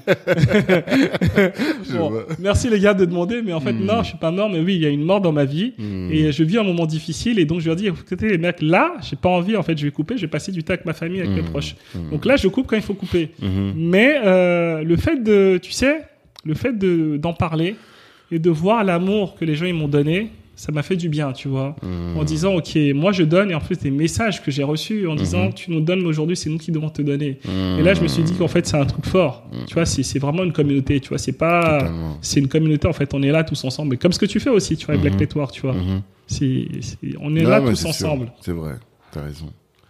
Non, c'est top. En tout cas, c'est la communauté qui t'aide. Et euh, la première chose que t'as dit, je l'ai oublié. Qu'est-ce qui t'aide à... Mentor, donc ouais. du coup mentor pour le business. toujours les autres ouais, c'est les autres. Mentor pour le business. Deuxième, en fait, c'est euh, euh, c'est le, le psy. Ouais. Et troisième, en fait, ah oui, ah non, j'ai oublié un truc important. Mhm. Euh, Il y a trois choses, c'est ma famille, tu vois. Mhm. Euh, avant c'était ma mère parce que ma mère très business, elle m'accompagne énormément dans Ok. mon business, tu vois. D'accord. Ma mère c'était une maman, une maman, une wax. Elle est Hmm. partie de rien, elle a créé un empire dans le wax au Bénin. Ok. Et euh, elle me donnait énormément de conseils. Tiens, fais ci, tiens, fais ça. Et euh, il y a ma femme aussi à côté, tu vois. Et, Mhm. Euh, et mon père aussi m'accompagne. Mais il y a ma femme et qui, euh, qui, me challenge, tu vois. Ah, à chaque fois, elle me dit ça. euh, ça c'est rien, tu peux faire mieux. Mhm. Ça c'est rien, tu peux faire mieux. Ça c'est rien, tu peux faire mieux. Et je sais très bien que au fond d'elle, après, elle me regarde et sourit. Elle sait que j'ai, tu vois, elle sait Elle que t'a bousculé. Ouais, elle sait que qu'elle m'a bousculé, elle sait que c'est c'est bien ce que je fais, mais en fait, elle me pousse toujours à aller loin. Bien sûr. Et, euh, et ma santé mentale, c'est mon fils, tu vois. Euh, autant je suis à fond sur les réseaux, quand je rentre chez moi, le Tu téléphone poses. là, je le mets. En fait, on a on a créé un truc chez nous. Mhm. J'ai en fait, on a deux coffres dans lesquels on met les téléphones. Ok. Donc, C'est pas des coffres forts les gars, hein, c'est juste un, Ouais, coffre pour le euh, téléphone. Hmm. Et moi j'ai le code de ma femme et elle a le code du sien. Et elle a le code du bien, tu vois. Ouais. Donc en fait, je mets quand je rentre, je mets et je ferme. Hmm. Ok. Tu vois? Et donc C'est qui peut que c'est elle qui peut ouvrir. Donc Ah. Donc, du, donc, du coup, ok. c'est-à-dire qu'en fait, on est focus sur notre enfant Hmm. de 19h à 21h, 21h30 jusqu'à ce qu'il dorme. Ok. Ah, Et ça, c'est important pour nous parce qu'en Ouais, fait, on veut c'est pas bien. être parasité par d'autres choses. Hmm, hmm, Et dès qu'on finit, je dis bon, tu peux ouvrir, je le prends. et elle, pareil, elle le prend, tu C'est vois. marrant ça. Ouais. En D'accord. fait, on est focus sur ça et, et il m'apporte beaucoup de force, tu vois. Mm. Et je me lève le matin pour lui. Ouais, ça. Mais ah, être parent, c'est quelque chose. Ouais. Et dernière question. Euh, voilà, on a parlé pendant une heure et demie. J'ai- J'ai pris plus de ton temps. Je suis désolé. non, mais c'est un plaisir. Franchement, je, je, cool, je- franchement, Tanguy, je kiffe parler avec toi aussi. C'est un plaisir. Ouais, le plaisir est partagé, Ouais. tu vois. Et euh, qu'est-ce que tu tu veux tu ne voudrais pas que les gens oublient en sortant de cet épisode sur les questions de ton domaine, RP et influence. Est-ce que tu te dis voilà, il faut absolument que les gens retiennent ça et qu'ils gardent ça et que quand ils partent là et une fois qu'ils ont fini leur sport, la vaisselle, ce qu'ils font pendant qu'ils Ouais. écoutent le podcast, qu'est-ce que tu veux qu'ils retiennent absolument? Euh, l'argent ne fait pas le projet, c'est le projet qui fait l'argent. Mhm. Et il faut se donner les moyens de l'ambition de ses réussites. Mhm. Donc, euh, en fait, ce que je veux que les gens retiennent, c'est la douleur qu'ils ont aujourd'hui dans leur quotidien, Mhm. en se disant plus je vais attendre, plus je vais réfléchir, plus je vais pas investir en moi, plus j'aurai de la douleur. Mhm. Donc, ça va être important pour eux de, que ça soit moi ou une autre personne, peu importe, je m'en fous, mais d'investir en eux en se disant, ok, j'ai une carence dans quoi aujourd'hui Mhm. euh, Je peux pas tout faire seul. Mhm. Et il faut prendre les meilleurs. Et moi, à partir du moment où j'ai level up, c'est quand je me suis entouré des meilleurs pour pouvoir level up. Tu vois Mhm. Et euh, ça passe par, euh, bah, je sais pas, si t'as pas de, si t'as pas de comptable, ok. Est-ce qu'il faut pas que tu prennes un comptable aujourd'hui pour te dire, voilà mon bilan provisionnel, ça sera ça. Il faut que je sorte tant par mois pour pouvoir atteindre mon objectif. Mhm. Euh, si euh, tu es dans la, je sais pas, si tu as besoin d'un avocat, ça sera peut-être ça. Euh, bah, si tu veux vendre, qui est le nerf de la guerre, bah, faut que tu prennes les formations. Si tu as Mhm. envie d'avoir, d'aller dans la presse, euh, bah, faut que tu passes par nous pour qu'avec l'agence, on te fasse passer dans les médias, qu'on travaille ton, ton, ton histoire, qu'on travaille ton concept. Mhm. Mais euh, la pire erreur, c'est de ne pas investir en soi. Donc, s'il y a Mhm. une chose à retenir aujourd'hui, c'est la pire erreur, les gars, c'est de ne pas investir en vous. Mhm. Franchement, investissez en vous. Pour aller prendre les meilleurs. Ouais, pour s'entourer ouais, des meilleurs. Pour s'entourer des meilleurs. Et c'est l'entourage, tu vois. Donc, euh, ok, peut-être que tu as peut-être pas les moyens. Tu trouves le moyen, tu vois. Tu vends ton costume, tu vends ta voiture, tu, tu charbonnes pendant un moment en disant, ok, je vais prendre le métro, c'est pas grave. Mhm. Euh, bref, trouve les moyens en disant, ok, il faut ça pour le faire. Je prends les meilleurs qui vont m'accompagner dessus. Mhm. Ah, parce que la vie, c'est 99 ans, hein, si tu as de la chance. Hein. Mhm. Totalement. Et, euh, Sachant que tout ça, euh, il y a il y a 20 ans dans tout ça où tu seras pas forcément en capacité de faire beaucoup de choses. Exactement, tu vois. Donc il y a 60, 70 ans Ouais. de puissance, quoi. C'est ça, tu vois. Mm. Et c'est là, en fait. C'est pas quand tu seras vieux que tu, tu vas pouvoir le faire. Totalement. Et c'est maintenant qu'il faut y penser, tu vois. C'est maintenant qu'il faut profiter de sa famille, de ses proches. Mhm. C'est maintenant. Mhm. Et c'est ça que, que, j'aimerais dire, ouais, que les gens retiennent. C'est maintenant. Donnez-vous, donnez-vous cette chance et accordez-vous ce cadeau Mhm. de, de croire en vous et d'investir en vous. Mais merci Steve. Merci beaucoup pour cet échange. Franchement, ça a été un grand, grand, grand plaisir. C'était riche, c'était dense. Je pense que les gens ont beaucoup appris et j'espère qu'ils vont se précipiter sur la formation, sur les différentes formations que tu proposes. Et euh, bah à tous, je vous dis rendez-vous. Je sais pas si, je crois, j'ai j'ai beaucoup d'épisodes en stock, donc peut-être que là, ça va pas sortir le vendredi. Mais en tout cas, rendez-vous la semaine prochaine pour un autre invité qui est aussi inspirant que la réalité Steve. Et d'ici là, surtout, revoyez vos ambitions à la hausse. Exactement. Merci beaucoup Tanguy et euh, franchement chapeau à toi pour, euh, pour ce que tu fais. Merci Et, euh, beaucoup. On est ensemble. On est ensemble, exactement. Ciao tout le monde. Ciao. Hello, hello. Merci d'avoir pris le temps d'écouter cet épisode jusqu'au bout. Avant de terminer, je voulais vous annoncer la création de la Cali Business Academy. Qu'est-ce que c'est que la Cali Business Academy? C'est un centre de formation dans lequel vous êtes formé par les meilleurs. Imaginez que Rokaya Diallo ou Harry Rosenmack vous forment à la prise de parole en public. Ou encore que Ibrahima Sissoko vous forme à entreprendre dans la tech. Ou que Olivier Laouché, euh, Christian Zella de Nofi vous forme à entreprendre dans les médias. Voilà un peu le type de programme que l'on vous concocte dans le cadre de la Cali Business Academy. Apprenez à entreprendre, certes, à vous insérer ou à obtenir des skills professionnels, mais en étant formé par les meilleurs. Ces meilleurs-là, vous les avez écoutés dans le cadre du podcast, vous les connaissez dans la communauté et ils sont là à votre disposition pour répondre aussi à toutes vos questions. C'est ce centre de formation pour le découvrir. Eh bien, ce que je vous invite à faire, c'est de nous suivre Black Network sur tous les réseaux sociaux, d'aller sur notre site internet aussi, de vous inscrire pour recevoir notre newsletter. Et là, vous serez informé régulièrement des différentes sessions de formation en présentiel ou à distance que nous allons organiser. Et puis, par rapport au podcast, eh bien, comme je vous le dis toujours, merci de partager autour de vous. Vous avez sûrement dû euh, considérer que ce que vous avez entendu vous a édifié et pourrait intéresser un de vos frères, une de vos sœurs un de vos contacts. Eh bien, si vous partagez, si vous commentez sur euh, Apple Podcast, ça va nous aider à faire grandir le podcast et à toucher un maximum de monde. Merci pour votre attention.